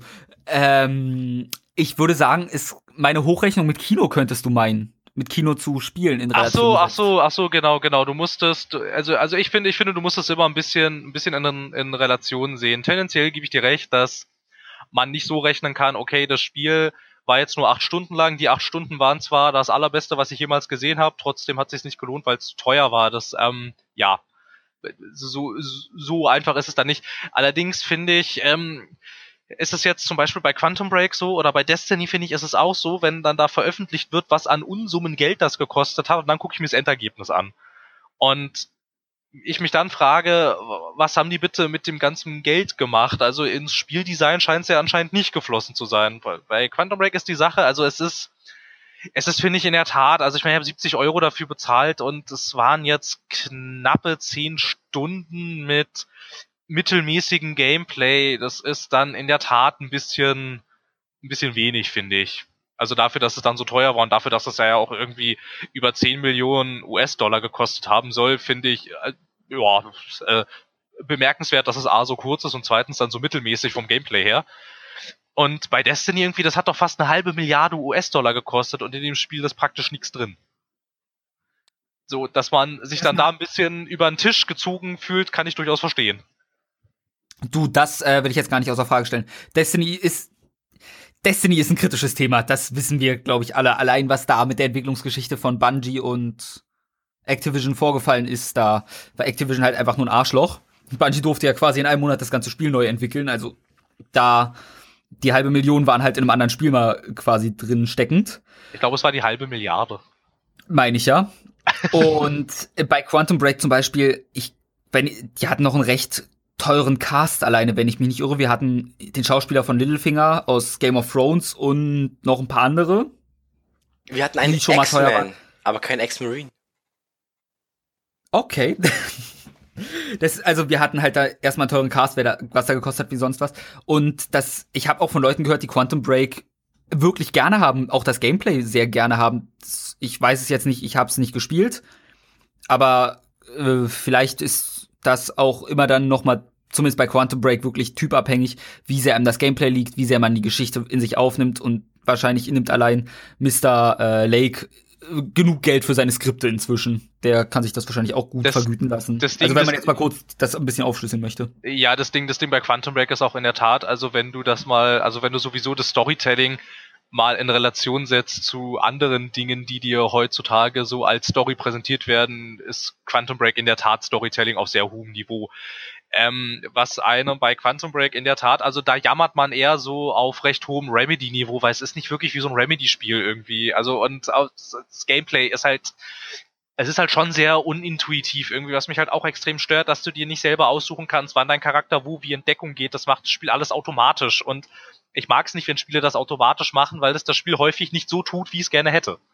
So, und äh, dann irgendwie, weiß nicht, dann sage ich, okay, geh jetzt bitte an der Kante in Deckung. Das kannst du dem Charakter aber nicht sagen, sondern das soll das Spiel für dich selber erkennen. Das soll dann mega ultra dynamisch sein und alles führt aber häufig dazu, dass die Spielfiguren solchen ähm, Cover-Situationen eigentlich nie wirklich das macht, was, was, was du von ihr willst. Ja, das ist so das, was mich da Gameplay technisch, glaube ich, fast am meisten gestört hat irgendwie. Es war sehr unpräzise und sehr unintuitiv irgendwie. Aber klar, wenn du es in Relation setzt, gerade was die Story angeht, ist das in der Tat immer noch um Längen besser als das, was die anderen AAA-Produktionen so an Story um die Ohren hauen, stimmt schon. Ich kann auch verstehen, dass man Quantum Break gerne hat. Aber ja, man muss halt auch mal die Schwächen sehen. Genauso wie man die Schwächen bei einem The Witcher sehen muss, zum Beispiel. Die lässt man ja auch gerne weg dieses Spiel hat keine Schwächen. Das, das war ein großer Klotz. Außer, dass sie meinen Spielstand gelöscht haben. Diese Arschlöcher! Du bist die Schwäche. Darüber werde ich nie wegkommen. Ja, der erste, ja, der erste Akt, Games. der erste Akt von The Witcher 3 hat auch überhaupt keine Schwächen. Nee, nee. Nee, nee, und die Beziehung von ihm äh, und, äh, äh, wie hieß sie? Siri oder Jennifer, ich weiß nicht, wie du meinst. Beide. Siehst du, sie sind mir so schlecht, finde ich, vorgestellt worden, dass ich sogar ihre Namen jedes Mal aufs Neue vergessen kann. Uh, ein Mutter-Tochter-Drei. Klingt nach Spaß. Ich will ja jetzt nicht spoilern, aber, aber Jennifer ist nicht die Mutter von Siri. Verdammt! Das habe ich mir fast gedacht. Ich, ich glaube, das hat sich nicht. jeder fast gedacht. Naja, also äh, da, da, da ich habe vergessen, wie Oh, jetzt erinnere ich mich wieder, wie Siri aussieht. Okay, ja, gut. Ja, sie sieht halt aus wie Geralt in weiblich. Oh. Ja. Go, äh, gut. Ähm. Okay, aber ähm, was dann, was äh, dann halt wir haben, wir haben, wir haben aber immer noch keine Idee, wie du, also wie wär's denn, wie wär's denn zum Beispiel, was haltet ihr denn von Episodenspielen? Nein. Ich finde die klasse. Ich finde die find klasse. Ich, finde okay, okay, das finde ich, das, okay, okay, das finde ich, das finde ich, das finde ich, das finde ich, ja, ich glaube, wir müssen uns auch nicht gegenseitig beleidigen hier. Das finde ich super, dass doch, Raphael, dass Raphael die blöd findet. Erzähl doch mal wieso. Weil Kenan stinkt. Ja, und jetzt wirklich? Äh, ganz einfach, ich hasse es zu warten. Ich bin ein scheiße ungeduldiger Mensch. Ich, ich kann es nicht ab. Episodenspiele wie Telltale oder so, dann, weil ich will ein Spiel halt, oder wie das neueste Hitman. Entweder muss ich dann warten, bis es komplett draußen ist, was ich blöd finde, oder ich muss jedes Mal auf eine neue Episode warten und beide Male hänge ich in der Luft und will, aber kann nicht. Ich verstehe dich. Ich verstehe dich voll und ganz. Nein. Das ist so, nein, gebt mir doch einfach das ganze Produkt, nehmt euch doch ein bisschen mehr Zeit und gebt es mir für einen höheren Preis. Und ich sage ja. Aber nicht so. Da sage ich nein. Ich, Na dann, Keiner? Ich sage jetzt noch was dazu. Raphael, ich stimme dir voll und ganz zu. Ich hasse es, bei Serien oder Spielen auf der Episode zu warten. Das ist so, ja, ja, das, es ist gerade mega gut oder es ist mega scheiße oder es ist mega spannend, dramatisch, was auch immer. Ja, ja, bis zur nächsten Woche, bis zum nächsten Quartal, was auch immer. Sitzt du davor so, ja, scheiße. Was mache ich jetzt in der Zeit? Es gibt nichts zu tun. Scheiße. Gib, gib mir mal das komplette Produkt her. Weil ich gehöre zu der Sorte von Menschen. Ihr könnt mich jetzt alle gern verurteilen oder auch nicht.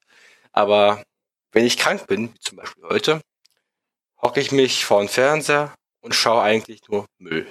Oder ich schalte mein mobiles Endgerät ein oder mein Konsolchen und schaue eine ganze Staffel von irgendeiner Serie weil ich sonst nichts Besseres zu tun habe.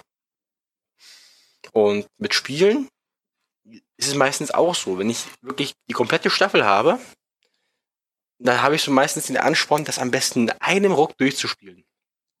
So, das ist ja nicht nur bei, bei Episodenformaten so. Ich weiß nicht, Rese 7, das haben wir doch gut innerhalb eines 24-Stunden-Zyklus durchgespielt, Phil, oder? Äh, das ist richtig, aber Resi 7 ist auch kein Episodenspiel. Das habe ich auch gerade gesagt.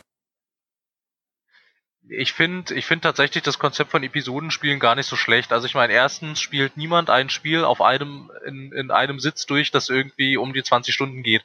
Und wenn du, wenn du da mal am Ende guckst, irgendwie bei so, bei so Telltale-Sachen, wie viel Spielzeit du da am Ende hast, das sind meistens immer so um die 25 Stunden, das spielt keiner auf einem Ruck an einem Tag durch. Also vielleicht, vielleicht, vielleicht tun das Menschen, aber es ist bei weitem, bei weitem nicht die Mehrheit, die das tut. Ich stelle mir das schwer vor. 25 Stunden an einem Tag. Ja, eben halt, es geht schon mal schon, schon das, geht, das geht halt schon zeitlich überhaupt nicht. Und ähm, ich finde ich finde das Konzept gar nicht so verkehrt, weil dich das, weil dich dann, weil dann, ich meine, weiß ich nicht, du weißt jetzt, okay, die nächste, die nächste The Walking Dead Episode ist zum Beispiel raus, dann kannst du dich hinsetzen und du weißt, dass du dann halt jetzt so für den Abend dann, wenn du das Spiel gekauft hast, du jetzt so zwei bis drei Stunden ganz ordentliche Telltale-Unterhaltung kriegst und dann wartest du halt auf die nächste Episode. Das ist, macht jetzt bei Telltale nicht so viel, weil halt auch jede Episode in sich kleinere, abgeschlossene Geschichten sind, jeweils mit einer Überleitung dann zur nächsten was kommt und am Ende kommt ein großes Finale. Also an sich aufgebaut wie eine ganz normale TV-Serie auch. Und ich finde es auch bei einer TV-Serie nicht schlimm, dass ich immer eine Woche auf die nächste Episode warten muss, weil ich meine, warum denn nicht? Also ich meine, das macht's doch irgendwie das macht es doch auch ein Stück weit, ein Stück weit interessanter und das macht diesen ganzen Brocken an Unterhaltung auch in einer modernisierten und digitalisierten Welt viel konsumierbarer irgendwie, weil ich dann denke, oh mein Gott, das ist jetzt hier ein Film, der geht 720 Stunden, wann soll ich den denn gucken? Und dann muss ich mir den halt irgendwie noch selber einteilen. So an sich ist das schon, ist das schon in vordefinierte Stückchen geteilt. Das damit habe ich bei Spielen kein Problem und bei Serien habe ich damit erst recht kein Problem. Also ich sehe da das, ich sehe da in der Tat das Problem nicht so ganz. Also das einzige Problem, was man sich halt herleiten kann, ist, dass du über so einen langen Zeitraum durchaus mal vergessen kannst, was passiert ist. Bei Tales from the Borderlands haben sie es zum Beispiel so gemacht, dass da erschien ja eine Episode im Quartal. Das finde ich dann auch doch etwas, etwas, äh, etwas sehr lang an, an Wartezeit. Aber so an sich sehe ich das Problem bei bei Episodenspielen nicht. Dann lieber so als überhaupt keine Storyspiele mehr. Gut, ich möchte dazu anmerken, ich stimme dir da irgendwo zu. Ich finde es ja auch nicht wirklich schlimm. Ich habe nur gesagt, ich bin gerne einer der Menschen, der am besten das durchspielt, so in einem Ruck, wenn es die Möglichkeit gegeben ist. Ich finde das halt super. Ja, aber also die Version, niemand, du sitzt niemand, halt, niemand hält dich ja niemand, niemand, niemand hält dich ja davon ab zu warten, bis es komplett raus ist an einem Stück. Nee, das habe ich auch nicht gesagt. Aber was ich zum Beispiel blöd finde, ist, auch wie bei Borderlands jetzt von Telltale, dass eine Episode im Quartal rauskam. Und auch ein super Beispiel dafür war halt der Wolf unter uns, also The Wolf Among Us. Und da kam die zweite Folge, wie viele Monate nach der ersten raus? Wie lange hat man darauf gewartet? Fast, fast ein Jahr schon irgendwie. Also es waren irgendwie, ich glaube, es waren neun oder zehn Monate, die dazwischen lagen. Da hatten sie aber ja, halt in der Tat technische Probleme. Das wollte ich auch gerade sagen, da, kann's man, da kann man es ihnen echt nicht übel nehmen. Sie hatten halt technische Probleme. Da warten wir halt drauf. Und ich bin ehrlich, ich finde, The Wolf of Mangas ist eines deren besten Werke. Ich würde mich sehr über den ja, Spiel freuen. Hat sich, Genauso wie bei den anderen. Ja, Game of Thrones und ähm, Borderlands. Würde ich mich auch über eine zweite Staffel Nein. wundervoll freuen, aber Borderlands ist halt katastrophal gefloppt. Ja, The Wolf of Among Us kam jetzt leider auch nicht so gut an, obwohl es halt auch äh, von von dem härteren Telltale-Kern wird halt auch gesagt, ey, das ist so echt eins der coolsten Sachen, die jemals gemacht hat, aber es hat da keiner gekauft. Irgendwie und das von einem also ich wage es mal stark zu bezweifeln, dass es kein zweites Telltale Game of Thrones geben wird. Das wage ich mal echt sehr stark zu bezweifeln. Die Marke ist sehr stark, außerdem haben sie schon gesagt, sie arbeiten dran. Also wage ich es jetzt mal in der Tat zu bezweifeln, dass da nichts dass da nichts bei rumkommt. Aber Raphael, Mensch, du wartest jetzt schon so lange und so geduldig. Haus raus. Ja, danke. Also erst einmal, bei Serien bin ich auch kein Fan von. Ich warte, bei einer Serie bin ich meistens wirklich einer der Menschen, der sagt, ich warte jetzt, bis sie draußen ist. Wenn ich nicht aus Versehen den Fehler mache und eine Episode gucke. Und dann gucke ich die komplette Staffel an einem Abend bis eine Nacht, dann wird halt weniger geschlafen. Gut. Aber ich, äh, mein Problem mit Episodenspielen ist halt, ah, du sagtest, oder Kenan oder ihr beide, ich, ihr klingt eh alle gleich, diese Deutschen. Ähm, dass Was? man einfach auch warten kann, bis komplett. Ich weiß, das, das tut mir leid, Kenan, ich weiß. Entschuldigung. äh, dass ich erwarten kann, bis es komplett draußen ist. Und bei einem, bei einer Serie geht's meistens schon schlecht und beim Spiel finde ich noch viel schlechter, weil man trifft halt Leute, die das Spiel in seiner Umgebung auch spielen. Man will sich vielleicht über die neuesten Wendungen unterhalten, wo man gerade so ist und oh, er wartet, bis es draußen ist. Ja, scheiße. Dann muss er immer die Unterhaltung verlassen, wenn ich mich mit ihm darüber unterhalten will. Und vor allem, ich bin du sagst auch, 25 Stunden spielt ja keiner am Stück. Mir geht's nicht um am Stück spielen, Phil. Mir geht's drum, Nier Automata 30 Stunden. Hat bei mir drei Tage gedauert, nur weil ich einfach mal drei Tage mich hingesetzt habe und die Scheiße durchgerockt habe. Und dann ist es halt auch wirklich fluppdiwupp einfach mal easy peasy durch. Und ich bin glücklich und hab's in dem Tempo genossen, wie ich es genießen will, nicht wie jemand anderes mir vorschreibt. Ich bin nämlich einfach kein Fan davon, wenn mir ein Publisher, ein Entwickler, ein Producer, wer auch immer, vorschreibt, wie ich etwas zu konsumieren habe. Es ist schön, wie wenn man mir sagt, wie mit den Tabletten. Es ist eine Empfehlung, wie ich sie einnehmen soll. Wenn ich sie ignoriere, habe ich meistens ein großes Problem. Aber es ist, oder Verzehr, es sind Empfehlungen, Verzehrempfehlungen. Und ich habe lieber einen Leitfaden, der mir sagt, mach's doch lieber so, aber mir trotzdem die Möglichkeit lässt, dann ziehe alles auf einmal rein oder auch nicht und bringe ich dabei um. Ist lieber ja, ja, das ist auch spaßig, sicherlich. Ähm, das ist dann jetzt aber halt eine ziemlich, also eine ziemlich, eine ziemlich subjektive Argumentation, die man nicht wirklich auf den Markt an sich anpassen kann. Es ist halt, es ist halt ungefähr so, und da schließe ich mich auch an, wenn ich sage, kein Mensch braucht Call of Duty. Wenn du jetzt aber mal die Absatzzahlen anguckst, äh, spielen das tatsächlich sehr, sehr viele Menschen anscheinend sehr, sehr gerne. Das ist, das ist dann so, ich meine, also wir, wir argumentieren da ziemlich aus, aus diesem, ich mag den Begriff nicht, aber aus dieser Core-Gamer-Seite heraus irgendwie, naja, ist doch logisch und wenn du mal ein Spiel halt durchspielen willst, dann nimmst du dir halt mal ein Wochenende frei. Ich bin mir ziemlich sicher, dass das ein Großteil der Menschen, die Computerspiele spielen, inzwischen vielleicht auch gar nicht mehr können. Aus Zeitgründen, äh, jobmäßig, Familie, whatever. Das kann ja die unterschiedlichsten Gründe haben. Und also, also bis jetzt, bis jetzt habe ich, äh, bis, bis jetzt existiert immer noch nicht wirklich ein rationales Argument, warum Episodenspiele schlecht sind und man und man das nicht unterstützen sollte. Ich bin äh, immer doch, noch nicht wirklich einen Grund gehört für. Doch, äh, Zeiteinteilung. Auch wenn ich jetzt, sagen wir mal, ich bin der 40-jährige Mann, der zu Hause sitzt, hab fünf Kinder und oh, eine Frau Olga. und hab jetzt genau und hab dann einfach mal zum Beispiel eine Woche Urlaub. Allein dann und sehe, oh geil, ich bin großer, Game of Thrones Fan und oh, was sehe ich denn da auf meinem PC? Hat mir ja mein bester Freund geschickt. Telltale Game of Thrones. Das klingt aber toll. Das kaufe ich jetzt. Habe ich gekauft. Ich spiele. Oh, zwei Stunden. Oh nein, es ist zu Ende. Wann kommt das nächste? Steht im Internet etwas. In drei Monaten. Oh nein, da habe ich keine Zeit. Da muss ich arbeiten. Nebenbei hat sein, sein Deutsch sich im, allein in diesem Gedankengang äh, verschlechtert, was zeigt, es ist kein intelligenter Arbeiter gewesen, den ich da gerade mir ausgedacht habe. Er ist in die Balkanstaaten gereist. Der ist in die Balkanstaaten. Naja, naja, aber jeder, aber jeder, der den Warnhinweis auf Steam nicht versteht, dass dieses Spiel noch nicht komplett erschienen ist, der scheint sowieso nicht intelligent zu sein. Ja, aber verstehst du, worauf ich hinaus will? Manchmal hat man mehr Zeit in seinem Leben und manchmal weniger. Und ich möchte, dass ich in der, in den Phasen oder auch, ich kann mir vorstellen, jeder, wenn man mal Zeit hat, möchte man sich hinsetzen und mehr als zwei Stunden mit etwas verbringen und auch dann alles damit verbringen können, was man an Zeit dafür opfern möchte auf einen Hieb und nicht von jemand anderem daran gebunden sein, der einem sagt, du, du, du, heute nicht. Na, diese, ich bin ja nicht mehr minderjährig. Die, diese, nee, das ist ja logisch. Ich glaube, ich glaube, dass aber dafür diese Episodenspiele auch nicht, auch nicht gemacht sind. Dafür, dass du dich mal ein Wochenende oder wenn du eine Woche frei hast oder wie wir jetzt Ferien oder keiner Urlaub oder welche Art von frei auch immer.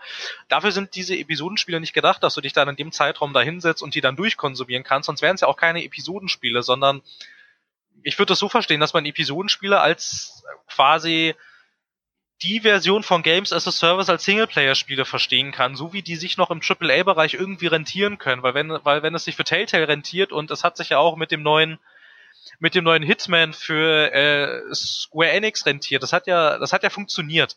Und dafür eignet sich das viel eher, dass du irgendwie, ich weiß nicht, irgendwie nach der Uni oder nach der Arbeit kannst du dich halt, weiß ich nicht, legst du das neue Hitman ein oder startest das neue Hitman auf dein, auf der Plattform deiner Wahl und kannst dann halt, weiß ich nicht, die neuen zwei die neuen zwei Aufträge spielen oder einen neuen Auftrag. Ich weiß nicht, ein Auftrag geht ungefähr so, also ich ein bisschen, ein bisschen mal reingespielt, irgendwie ein Auftrag geht ungefähr so, ja, ein bisschen so wie Telltale-mäßig, irgendwie so, naja, ein bisschen weniger, vielleicht so zwei Stunden so ungefähr. Und so, und mit den Telltale-Dingern kannst du das halt genauso machen. Dann setzt du dich halt irgendwie, weiß nicht, am Abend noch mal hin, lässt dich irgendwie so, weiß ich nicht, ein bis drei Stunden berieseln und dann hat sie's auch. Dafür eignen die sich super, dass sie nichts für den Core-Gaming-Bereich sind. Das siehst du bei Telltale sowieso schon, weil da Gameplay-mäßig äh, ungefähr gar nichts passiert. Das beschränkt sich auf irgendwelche Cutscenes. Vielleicht, wenn du Glück hast, darfst du mal irgendwo in einem kleineren Hub ein bisschen rumlaufen, aber eigentlich ist da Gameplay-technisch nicht viel. Das richtet sich schon von Natur aus nicht an diese, also nicht, nicht an Menschen, die bereit sind, auch mal über einen längeren Zeitraum sehr viel Zeit in ein Spiel zu investieren. Das ist gar nicht die Zielgruppe, glaube ich.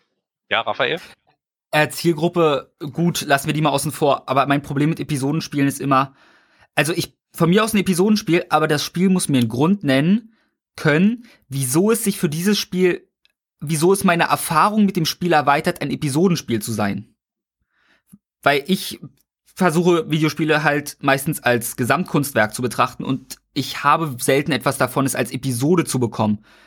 Ich sehe, außer aus finanzierungstechnischen Gründen, die, die, die hier ja vor allem vorkommen, wahrscheinlich, sehe ich halt für mich als Konsumenten, gut, für euch scheint du nennst das als Vorteil. Ich sehe es für mich jetzt mal persönlich als Nachteil, wie ich bereits rübergebracht habe. Und ich sehe einfach auch außer wirklich darin, dass man immer wieder einen Geldfluss hat, um die Entwicklung weiter voranzuschieben, wie es ein Telltale wirklich regelmäßig gemacht hat, nicht für das Gesamtkunstwerk einen großartigen Vorteil. Und meine andere Frage wäre dann gleich, für was für Spiele im AAA-Bereich würde sich dann bitte ein Episodenformat eignen? Ich hätte da jetzt nichts direkt im Kopf, Kenan. Ich könnte mir vorstellen, zum Beispiel für einen Witcher 3, Witcher 2 und einen Witcher 1 würde sich ein Episodenformat super anbieten. Muss ich ehrlich sagen. Ich könnte es mir super vorstellen, aber das war es auch. Eigentlich wollte ich nur wieder anmerken, wir sind wieder total abgeschwie abgeschweift. Abgeschwiefen. Wir sind total abgeschweift. Weil unsere Grunddiskussion war ja Games on Demand. So Netflix für Spiele. Das Netflix der Spiele. Wir brauchen das, wir brauchen das nicht. Und die andere Hälfte ja war Singleplayer. Und jetzt sind wir von Singleplayer auf Episodenspiele gesprungen. Und ich persönlich finde, man kann Singleplayer und Episodenspiele perfekt miteinander vereinen. Ich finde dieses Konzept super und ich bleib dabei. Ich glaube, ich kenne kaum ein Spiel, das man hätte nicht in Episodenformaten einbringen können. Also mindestens von der Geschichte her. Sowas wie RPGs sind eine komplett andere Sache. Jedoch könnte ich sagen, es würde auch für mich, es würde für mich, ganz kurz, ganz kurz, es würde für mich viel einfacher machen, The Witcher 1, 2 und 3 nachzuholen, wenn sie einfach in Episodenformat als Alternativversion geben würde. Ich würde es mir sofort antun. Äh, ganz kurz, Phil, du kannst gleich. Du sagst The Witcher und sagst dann für RPGs geht's nicht. RPG Nein, für und Witcher ist eine. Ja, ich weiß. Doch, hast du gesagt! Ich weiß, ich hab's dir gesagt. Ich meine, es ist so sehr zwiespältig. Es ist, es ist einfach so. Guck mal, wenn du jetzt Witcher 3 nimmst und das aufspaltest in zwei Versionen. Eine Episodenversion und die andere ist halt RPG. Das eine ist line linear. Es kann halt nicht anderes passieren. Das andere ist halt Witcher-mäßig RPG. Beides würde für mich funktionieren. Und, aber es würde halt bei dem einen Spiel, aus dem, aus dem einen Spiel würde es zwei Versionen bringen. Eine lineare Version, wo du eigentlich nichts machen kannst, wo du kaum Spiel hast, wo du eher halt wieder Episoden und was zu berieseln hast. Auf der anderen Seite hättest du halt ein Spiel, was auch wiederum vielleicht Arbeit macht. Und ich kann es mir schlecht vorstellen, aber ich kann es mir doch irgendwie vorstellen mit einem RPG als ja als Episodenformat. Das könnte ich mir super vorstellen. Und jetzt Phil. Jetzt wird Kern gebasht, ich sehe schon. Nein, Quatsch, Kenan, Kenan wird hier überhaupt nicht gebasht. Tatsächlich äh, finde ich es find ich's, find ich sehr faszinierend, dass du auch so denkst. Ich bin, ich bin, ich bin nicht der Einzige. Äh, was ich, was ich äh, ursprünglich äh, sagen wollte, an sich habe ich auch keinen Vorteil davon, dass mir Serien im Episodenformat präsentiert werden, weil Raphael, du meintest, dass es irgendwie einen Grund haben muss, weshalb es in Episoden, also im, im äh, Episodenformat erscheint. Eigentlich brauchst du das nirgendwo. Also ich meine, du kannst jetzt von mir aus auch Game of Thrones am Stück auf einer Blu-ray mir brennen irgendwie, aber äh, das ist Aber, halt äh, dann irgendwie schwierig, weil du dann einen gigantischen Brocken Film hast. Äh, ja, dazu kommt, aber hm, ich, Episoden, ich hab's ja nur gerne, von mir aus können es ja Episoden sein, aber ich möchte sie an einem Stück haben, wie es Netflix ja teilweise macht, dass die einfach sagen, oh, guck mal unsere neue Serie, hier habt ihr gleich alle Folgen. Ja, das mag ich halt überhaupt nicht, weil ich dann denke, oh mein Gott, so viele Folgen und dann gehen die noch alle fast eine Stunde, wann soll ich das jemals gucken? Jetzt. Ja, theoretisch könnte ich das jetzt machen, aber ich habe hier einen Bildungsauftrag. Ähm, was ich, was ich ähm, ursprünglich meinte, ähm, also ich weiß nicht, so sehr, so sehr abgeschweift sind wir davon ja gar nicht. Mein Phil Spencer hat gesagt, Singleplayer-Spiele haben keine Zukunft und wir diskutieren, wie Singleplayer-Spiele Zukunft haben können. Also ich finde, das passt schon eigentlich ziemlich gut rein. Ähm, was ich noch jetzt zu Kenan sagen wollte, ich würde da, ich würde da auch völlig mitgehen und auch gerade Rollenspiele, finde ich, erzählen auch sehr viel in episodischer Form. Sie nennen es dann halt nur Add-ons oder Story-DLCs irgendwie in The Witcher. Also das, was das, was bei The Witcher 3 nach der Haupthandlung passiert, wird ja auch episodisch erzählt. Es gibt den, es gibt den einen DLC und dann gibt's noch den DLC danach. Irgendwie, das ist auch an sich, kriegst du da nochmal Story in Häppchenform präsentiert. Und viele RPGs machen das so.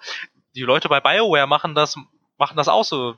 Machen das irgendwie bei, ähm, mit äh, Mass Effect, da gab's doch auch Beim zweiten Teil weiß ich- massiv.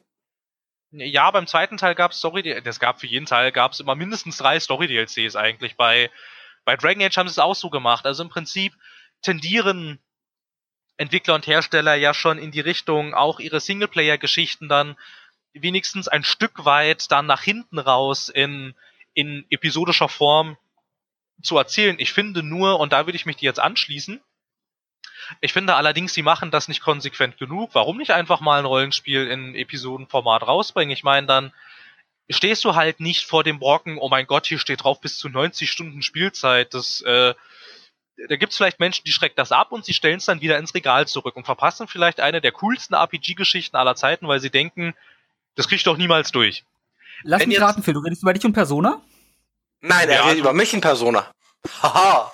In erster Ich kann Linie, auch dir Persona in ausleihen. erster Linie, in erster Linie rede ich über Kenan und Persona, weil ich mir sicher bin, dass ich, wenn du mir dieses Persona 5 gibst mit dem Anspruch, dass du es in den nächsten Monaten nicht wieder haben willst, bin ich mir sicher, dass ich dieses, dass ich dieses Persona 5 auch durchkriegen werde. Weil ich meine, ich spiele das Zeug dann ja auch. Aber es spricht doch nichts dagegen, dass mir ein Entwickler zum Beispiel auch ähm, ähm, Grenzen als Empfehlungen geben kann. Zum Beispiel ein Ha, da haben wir es wieder. Empfehlung. zum Beispiel, naja, aber zum Beispiel, zum Beispiel die Leute bei, äh, das ist mir jetzt gerade wieder eingefallen, die Leute bei Remedy machen das auch so. Die machen das eigentlich seit Max Payne, bringen die ihre Spiele in Anführungsstrichen in episodischer Form raus. Und Max Payne ist unterteilt in drei Akte, die relativ, also die auch relativ, also eigentlich sehr ersichtlich voneinander getrennt sind. Alan Wake ist sogar tatsächlich richtig als Serie erzählt. Da gibt's jedes Mal einen Vorspann, da gibt's jedes Mal ein Previously on Alan Wake. Und am, am Ende einer jeden Episode gibt's auch ein The Next Time on Alan Wake. Das ist sogar tatsächlich erzählt wie eine Serie. Ich finde das einfach super. Es kam, halt nur, es kam halt nur am Stück raus. Ja, aber da kannst du halt auch zum Beispiel sagen, okay, ich gehe jetzt, okay, ich gehe jetzt heim und spiel eine Alan Wake Episode, spiel einen Max Payne Akt oder spiel eine Telltale Folge. Raphael, du blinkst. Ja, weil du genau das sagst, was ich doch fordere. Ich habe doch gesagt, ich möchte nur alles auf einmal haben. Von mir aus dürfen es Episoden sein, aber ich möchte sie nicht zerstückelt haben. Das ist doch genau, was ich nur fordere, Phil. Ja, Davon rede ich doch. Aber, aber, aber Phil, das tötet Leute. Ja, aber da hast du da das Refinanzierungsproblem, weil ja anscheinend genau das das Modell ist, was sich nicht mehr lohnt. Ja, gut, Remedy hat auch irgendwie ein bisschen das Problem, dass ihre Spiele einfach, ganz ehrlich, die jucken keinen. Ja, das ist das Ähm, wie die bitte? teuer. Ja, Kaum ja, einen. ja, ja, aber es stimmt, es stimmt eigentlich. Außerhalb von Europa interessiert es keinen. Aber, ich habe so eine schöne Netflix-Überleitung nebenbei gebracht und ihr habt sie vorhin einfach ignoriert. Ich Nein, möchte das, noch ich, mal- ich, nein, du Doch, hast mich ja, du hast mich ja unterbrochen. Nein, du warst fertig. nein, ich war nicht fertig. Ich Nein, bin das- fertig mit euch. Bis dann. Nee, das war ein Gehst du jetzt einen Döner machen? Ah, das, war, das war schön, das war sehr schön. Ja, Phil, du, du blinkst. Halt mal die Luft an. Naja, Danke. Netflix, Netflix für Spiele wäre nämlich unter anderem auch so ein Ding, was das wieder refinanzieren könnte. Netflix, also ich meine, das Modell von Netflix und, und äh, Amazon ist ja, glaube ich, hinreichend bekannt. Ne? Irgendwie, du bezahlst halt diesen, diese Monatsgebühr, bei Amazon kannst du es auch jährlich bezahlen und hast dann Zugriff auf diese Mediathek. Und innerhalb, also, also von diesen, von diesen Abo-Einnahmen finanzieren sie ihre ganzen eigenen Serienproduktionen, sowohl Netflix als auch Amazon. Amazon kauft inzwischen auch noch sehr viel an Exklusivkram ein und sowas. Und ich würde sagen, und zu dem Schluss kommt auch Phil Spencer am Ende seines Artikels, dass das eigentlich eine relativ gute Alternative wäre als Finanzierungsmodell für Singleplayer-Spiele, weil du dann innerhalb dieser Abogebühren das Geld quasi abzwacken könntest und dann eine separate, weiß ich nicht, eine eigene Story Division Abteilung machst oder so. Und dann kannst du Spiele, also dann kannst du Story-Spiele im Singleplayer wieder gewohnt und auch in gewohnter Länge veröffentlichen, weil sie durch diese monatlichen Abogebühren sowieso finanziert werden, so wie es bei Netflix und Amazon Prime auch der Fall ist. Ja, Raphael? Ähm, einerseits, es klingt verlockend und es würde sicher auch viel bei rauskommen, aber ich habe Bedenken und sogar Gründe, wieso ich sage Nein. Bedenken erstmal, seien wir mal ehrlich, seit es Dienste wie Netflix und Amazon Prime gibt, wie oft kauft man sich wirklich noch einen Film, den man jetzt nicht unbedingt als Sammleredition oder bei sich haben soll? Damit will ich jetzt darauf hinaus, die Indie-Szene. Als Indie-Entwickler wirst du deine Spiele nicht unbedingt immer an ein großes Unternehmen loswerden, an jetzt ein Amazon Prime oder Netflix, für einen Preis, der sich für dich lohnt, dass du damit vielleicht sogar richtig groß werden kannst, wie es die Fälle gab mit, nehmen wir jetzt einfach mal ein Fest als Beispiel, was ich jetzt als erstes gerade im Kopf habe, oder einem The Binding of Isaac. Allein die Indie-Szene würde durch so einen Dienst schon gigantische Probleme bekommen, meiner Meinung nach. Und zweitens trägt, würde das nochmal zu der wahrscheinlich schon mehrfach von uns auch angesprochenen, nur nicht heute, äh, Entwertung der Videospiele beitragen. Ich merke es ja bei mir allein durch Dienste wie Amazon Prime, äh, konsumiere ich halt sehr viel, ohne direkt wissentlich es zu genießen, anders als wo man früher vielleicht in der Videothek ist, fünf Stunden vor dem Regal gestanden hat, sich dann diesen einen tollen Film rausgesucht hat und dann zu Hause endlich diesen Film sehen konnte oder das Spiel spielen. Dann wäre es auch allein in Zeiten von Steam und Humble Bundle und es gibt ja schon ähnliche Dienste mit Origin Access, wo ich zum Glück nicht mehr drin bin, weil ich einfach über es ist halt für mich in diesen Situationen habe ich immer diesen äh, wie nennt man das ähm, Reiz, eine leichte Reizüberflutung, einfach so viel und dann kann ich mich nicht wirklich entscheiden und alles kommt nicht so zur Geltung, wie es kommen sollte, wenn ich mich dediziert dafür entscheide. Da bin ich, ich bin halt gespalten. Ich bin bei Horrorspielen ein kleines Mädchen und beim Rest ein alter Sack, dem das egal ist. Und ich glaube, der neut meistens neutralste Grund von uns dreien würde gern noch etwas dazu sagen, oder Kenan? Ich persönlich möchte noch anmerken, ich glaube nicht, dass es zur Entwertung der Indie-Szene führen würde, weil ich persönlich sehe, dass durch Stream Greenlight und Co. und die ganzen YouTuber und Let's Player Indie-Spiele einen riesen Marktwert geschafft haben, geschaffen haben. Und ich persönlich glaube, es würde zum genauen Gegenteil führen, weil, selber ehrlich, ich persönlich sehe manche Indie-Titel nicht mit der, nicht mit den rechten Eiern, weißt du? wenn ich einen Streamingdienst habe, sowas wie Netflix for Games, und ich sehe, das sieht doch vielleicht interessant aus, aber ich bin halt nicht dazu bereit, 10 Euro auszugeben, aber es ist ja hier umsonst, weil ich dafür meine Zeche bezahle, dann würde ich doch spielen.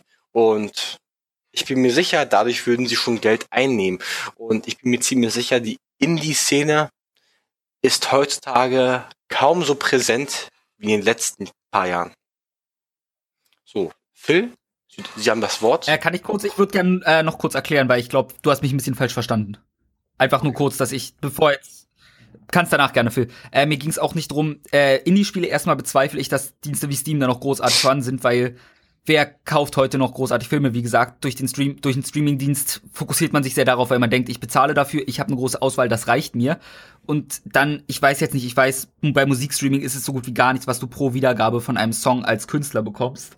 Dadurch haben es kleinere Künstler teils leichter, aber in vielen Situationen halt auch schwerer. Ein Indie-Game, was einfach durch die Decke geht, konnte auf Steam so viel Geld für den Entwickler holen, dass es halt wirklich gut ist und das dann musste erstmal auf dazu kriegen, dass es auf dem Streamingdienst veröffentlicht wird und dann musste noch mal in dem Streamingdienst konkurrieren und dann auch noch mit mehr Kunden erreichen, um überhaupt genug Geld zu bekommen. Also da sehe ich eher so das Problem. Also Phil, was du darfst jetzt endlich. Ähm, was ich auch noch zu der ganzen Indie-Geschichte sagen würde, nur wenn da diese Streaming-Dienste existieren, heißt das ja nicht, dass der Markt an Indie-Games auf einmal weg ist. Der ist ja dann, der ist ja dann trotzdem noch da. Also die Menschen interessieren sich dann ja trotzdem noch für Indie-Games. Ähm, was ich jetzt vielleicht, also bei dieser, bei dieser Streaming-Sache gebe ich dir an sich, an sich recht. Äh, Digitalisierung führt ja generell, das haben wir nicht nur bei Videospielen so, das ist ja in der Tat, das gibt's bei, das gibt's bei Filmen und Serien und halt zuletzt auch bei Musik durch diese Streaming-Sachen führt das ein wenig dazu, dass das Produkt als solches ein wenig entwertet wird und bei diesen Musikstreaming-Diensten sowas wie Spotify oder Amazon Music oder also, also, also wie, wie, wie sie halt alle heißen, ähm, hast du halt doch, glaube ich, also ich meine, bei Spotify ist das doch so, dass du, du kriegst doch irgendwie nicht Beträge pro Klick, sondern das ist doch irgendwie anders geregelt. Du kriegst doch irgendwie eine Pauschalsumme irgendwie, die sich danach richtet, wie oft, also wie gefragt das Zeug ist, was du veröffentlichst. Also irgendwie sowas hatte ich mal, hatte ich mal gelesen, dass es da halt auch dementsprechend ziemlich massive, massive Kritik gab, weil halt geldtechnisch bei den Künstlern ungefähr gar nichts bei rumgekommen ist. Und das wäre natürlich was, was man auf jeden Fall klären muss. Du musst halt auf jeden Fall klären, wie viel Geld die Künstler kriegen oder halt in dem Fall die Entwickler, wobei ich sagen würde, das ist das Gleiche. Ähm, innerhalb äh, dieses, dieses Streaming-Programms dann kriegen. Allerdings glaube ich nicht, dass der Markt zusammenbrechen würde. Der, also er würde sich, er würde sich verändern. Und ähm, ich, also ich meine, es gibt ja auch, es gibt ja auch nach wie vor das Kino, obwohl es Amazon Prime gibt und obwohl es Netflix gibt. Und es gibt ja auch einen es gibt ja jetzt auch in den USA einen Deal zwischen Netflix und der Kinoreihe iPick Entertainment, damit Netflix-Filme auch eine Chance auf eine Oscar-Verleihung haben, weil irgendwie dafür müssen die Filme in den USA eine bestimmte Zeit im Kino laufen und dafür gibt es halt auch diesen Deal und so. Und das, das besteht ja alles fort. Und als Ergänzung dazu gibt es diesen Streaming-Dienst. Und gerade für diese, für diese Indie-Szene gibt's ja auch ähm, im Filmbereich nach wie vor nach wie vor einen DVD- und Blu-ray-Markt, weil du die Sachen halt einfach nicht anders kriegst. Und wenn du sie halt nur so kriegst, dann bin ich mir ziemlich sicher, dass Menschen, die diese Dinge gucken wollen, sie dann natürlich halt auch kaufen. Und warum sollte das bei Videospielen nicht so funktionieren? Ähm, erstmal der Vergleich mit Kino. Ich würde Kino nicht mit Netflix auf eine Stufe setzen. Kino ist halt noch mal, du gehst wirklich ins Kino geht man halt noch mal bewusster, als sich alleine DVD anzugucken. Du machst dich extra auf den Weg, setzt dich in den Saal, hast eine bessere Atmosphäre, ein besseres Klangerlebnis, definitiv besseres Bild, lässt sich drüber streiten. Frisst Scheiße. Frisst Popcorn oder sonst was in dich rein. In meinem Fehler trinkst du anderthalb Liter Cola innerhalb der Werbepause und versuchst dann den restlichen Film deine Blase nicht zur Explosion zu bringen. Ein Kampf, der seinesgleichen jedes Mal aufs Neue sucht. Ja, das solltest du halt nicht machen. Doch, das gehört dazu für mich. Das ist für mich ein Kinoerlebnis. Die Hose pinkeln. Aber gut. gut fast in die Hose pinkeln. Ich schaffe es immer noch panisch nach dem Film, manchmal die Credits sogar zu überleben, wenn ich Angst habe, dass danach noch was kommen könnte. Wenn ein Schocker kommt, aber das mal beiseite. Pinkelst du die ein oder nicht? Oder wie sieht das aus? Ähm, äh, äh gute Frage. Habe ich noch nicht ausprobiert. Notfalls ziehe ich Windeln an. besser ähm, ist, Junge, besser ist. Nee, aber es ist ja, wenn ich mich nicht komplett irre, auch so, dass zumindest der DVD- und Blu-ray-Markt ziemlich stark zurückgegangen ist seit es halt Streamingdienste gibt. Allein der Musikmarkt ist ja quasi ein bisschen fast schon kollabiert in sich zusammen, nachdem ein äh, Spotify da ist, seien wir ehrlich, wer kauft außer äh, wirklich Liebhabern noch Platten und CDs gut ich, weil ich von Streamingdiensten nichts halte, was Musik angeht und weil ich da sehr penibel bin. Aber ich bin bei sowas auch meistens, wie gesagt, altmodisch. Pirat. Naja, dazu, dazu, dazu würde ich jetzt gerne einwerfen. Ich meine auch, ich besitze einen Plattenspieler und ich besitze Schallplatten. Also, aber ich verstehe, ich verstehe, was du meinst. Der klassische Musik-CD-Markt, der ist eigentlich total kaputt. Genau, und ich glaube, für einen Triple-A-Titel ist das nicht ganz so relevant, aber für einen Indie-Titel, ich weiß nicht, ob es da noch so eine Auswahl geben würde, wie es jetzt gibt. Dass auch mal ein Jetzt ein Beispiel, was wahrscheinlich, sowas würde wahrscheinlich kaum existieren können, weil der Typ, der damals, ich glaube für Daisy war die erste Mod, dann hat er H1Z1 oder wie ich es nenne, Easy, King of the Kill gemacht und jetzt hat er sich selbstständig gemacht mit dem Spiel, was er eigentlich machen wollte mit äh, PUBG, also Player Unknown's Battlegrounds. Und diese Entwicklung würdest du, glaube ich, in einer Welt der Streamingdienste nicht mehr wirklich sehen können und dass er jetzt mit PUBG nochmal so viel Kohle auch noch rausholen kann hinten raus, weil das einfach wirklich da gehe ich weg, Leute, sag ich schon. Stadt ist unfassbar. Ja, aber warum, warum sollten denn die Menschen, also wenn wir jetzt mal davon ausgehen, dass sich so ein Streaming, es muss ja nicht mal ein Streaming für Spiele sein, sondern einfach so, ich meine, das, was wir jetzt haben, ich meine, es gibt ja dieses EA Access, Origin Access und jetzt auch, ähm, machen ja die Leute bei Xbox ja auch schon den ersten Schritt. Es gibt ja ab Sommer den Xbox Game Pass, der funktioniert im Prinzip wie Netflix für Videospiele halt nur, dass du die Sachen nicht streamst, sondern sie auf deine Festplatte runterlädst aber warum sollte ich dann aufhören, Spiele zu kaufen, die nicht in diesem Paket mit enthalten sind? Ich höre doch auch nicht auf, Filme zu kaufen, die nicht bei Amazon sind oder bei Netflix. Weil ich sie ja trotzdem gerne konsumieren möchte. Und genauso ist das, und genauso könnte das doch bei, bei Spielen auch sein. Also ich meine, ich wüsste jetzt nicht, wenn, wenn es jetzt zum Indie-Entwickler schwer haben, da vielleicht reinzukommen, dann warum sollte, also warum sollten die Menschen dann aufhören, diese Spiele zu kaufen? Ähm, naja, genau. Du sagst ja, du hörst nicht auf, Filme zu kaufen. Ich würde sagen, ich habe auf eine gewisse Art und Weise Filme aufgehört zu kaufen, vor allem auszuleihen. Aber das für Videospiele ist nochmal eine ganz andere Geschichte. Aber ich habe vor allem aufgehört, also ich kaufe immer noch Filme, aber immer nur die, wo ich entweder ein Steelbook von will oder eine Sammleredition oder einfach den Film, weil ich weiß, ich gucke den immer und immer wieder oder zumindest so oft oder er gehört einfach nur in meine äh, Studio Ghibli Sammlung was auch immer sein kann. Ähm, und bei Indie-Spielen, wie gesagt, meine Befürchtung ist eher, wie viel, okay, Indie-Filme sind ein ganz blödes Beispiel, aber wie viel Indie-Musiker, Musiker, genau, äh, Musiker hast du auf Spotify mal gefunden durch Zufall? Und die würdest du in einem, also in einem traditionellen Plattenladen halt eher finden. Und ich glaube halt, dass dann eine Bewegung weg von Steam und solchen Orten eher stattfinden würde, weil du halt auf die in Anführungsstrichen guten AAA-Titel einfach ein Instant Access immer hast. Oder Kenan? Würdest du mir da widersprechen? Also ich persönlich will ehrlich sagen, ich gehöre noch zu den Menschen, die sich fein säuberlich brav DVDs kaufen. Also sogar relativ regelmäßig. Ich freue mich auch, wenn Angebote da sind. Ich gehe durch den Mediamarkt, schlender durch und denke mir so, könnte der Film geil sein? Oder war der Film geil? Oder ich habe sogar bei Amazon eine Wunschliste, eine Liste nur mit Filmen, weil ich die so unbeschreiblich geil fand. Keine Sammleredition. Okay, Sammleredition im Super, also im Me Mediamarkt oder Saturn. Das, das sind so Sachen, da ich so, oh, vielleicht, vielleicht will ich das haben. Zum Beispiel bei diesem Mediamarkt Black Friday Wochenenden, was auch immer, da habe ich mir diese wundervolle Tarantino Box geholt, wo ich mir dachte so, wo ich mir immer noch denke, wenn ich gerade drauf schaue, ja, Detail ist schon schnieke. Dagegen kann man nichts sagen. Und ich würde auch weiterhin noch Musik kaufen, sogar mehr. Ich habe auch einen Riesenschrank voll damit. Jedoch ist der Schrank langsam voll. Und zum Beispiel Rise Against bringt demnächst ein neues Album raus. Und ich habe auch vor, also ich fand den Song ganz gut, ich habe auch vor, wie das letzte Album, wie das einfach mal zu kaufen, wenn es rauskommt. Aber ich habe es nicht vor, mir es vorzubestellen, weil ich habe meine Lektion daraus gelernt. Never Ever Pre-Order. Oder zum Beispiel Metallicas Album ist letztens rausgekommen. Ich habe mir das auf Anhieb gekauft, weil baff, das musste einfach sein. Ich stehe dazu. Ich bin in der Sache altmodisch, aber ich stimme, euch, ich stimme euch beiden auch zu. Der Streaming-Markt boomt. In Musik, als auch in Entertainment-Produkten. Und ich muss ehrlich sagen, ob die Entwicklung mir so gut gefällt, ist eine andere Sache. Aber es ermöglicht vielen Leuten ein viel größeres Spektrum an Entertainment und Musik aufzunehmen, als wenn sie sich halt nur Platten kaufen würden, CDs oder DVDs. Das war's eigentlich zu meinem Wort. Ja, Phil?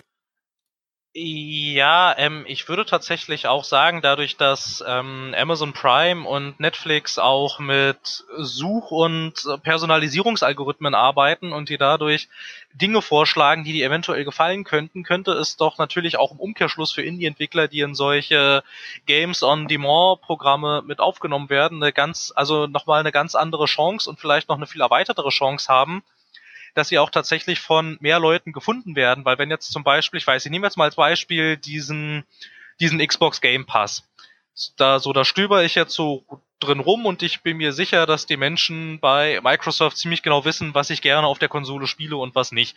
Und sie mir dementsprechend halt Vorschläge machen und ich da dann vielleicht Spiele und ähm, also Spiele entdecke, die ich vielleicht sonst gar nicht entdecken würde. Und dadurch, dass ich es mir dann runterlade und auch spiele, dass dann, dass dann der Entwickler dafür dann, dass ich da sein Spiel entdeckt habe, dann eventuell auch einen, auch, auch, auch einen gewissen, einen gewissen Betrag kriegt. Du musst natürlich halt auch gucken, wie das dann alles mit, ähm, mit der Entlohnung funktionieren soll. Wie werden die Entwickler und Hersteller bezahlt, die die Dinger da reinstellen? Weil so wie es auf dem Musikmarkt jetzt der Fall war, würde ich ja eindeutig sagen, das hat nicht funktioniert und das hat den Musikmarkt wirklich ziemlich zerstört. Also so Sachen wie so Sachen wie Spotify und also also, also gerade gerade Spotify, weil da die Leute ja also sowohl die Plattenfirma als auch dann die Künstler selber. Also ich meine, bleibt ja noch mal was bei der Plattenfirma hängen und bei dem Künstler selber blieb dann im Endeffekt eigentlich eigentlich fast gar nichts mehr hängen. Also du musst schon gucken, dass es irgendwie ein faires Modell hat, aber gerade, dass dann auch die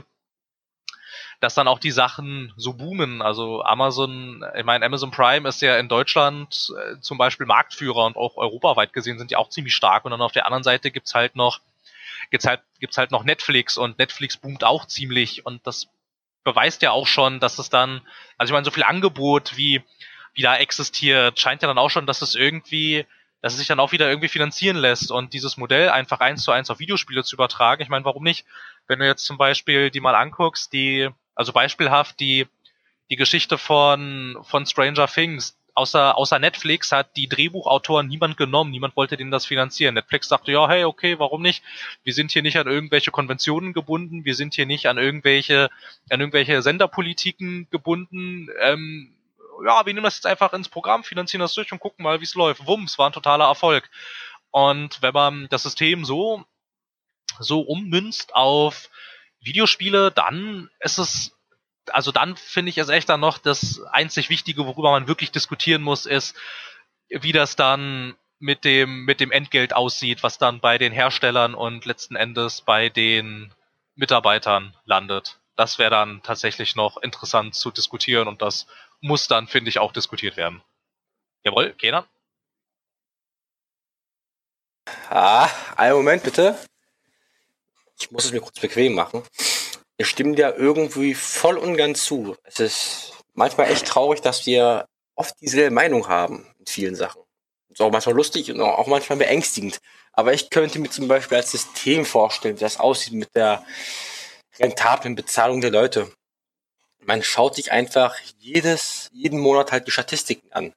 Dieses Spiel wurde so oft, so oft, so oft ähm, gespielt und prozentual gesehen zu den anderen ist das zum Beispiel, wurde das Spiel war ein Dauerrenner und 30 Prozent über das ganze Monat verteilt an allen Nutzern haben, 30 Prozent aller Nutzer haben dieses Spiel gespielt. Also geben wir dir einen so einen, so einen, so einen Festbetrag oder prozentual gesehen von unseren Einnahmen so einen Betrag. Wo wir schon unsere Abzüge und unseren Profit rausgenommen haben.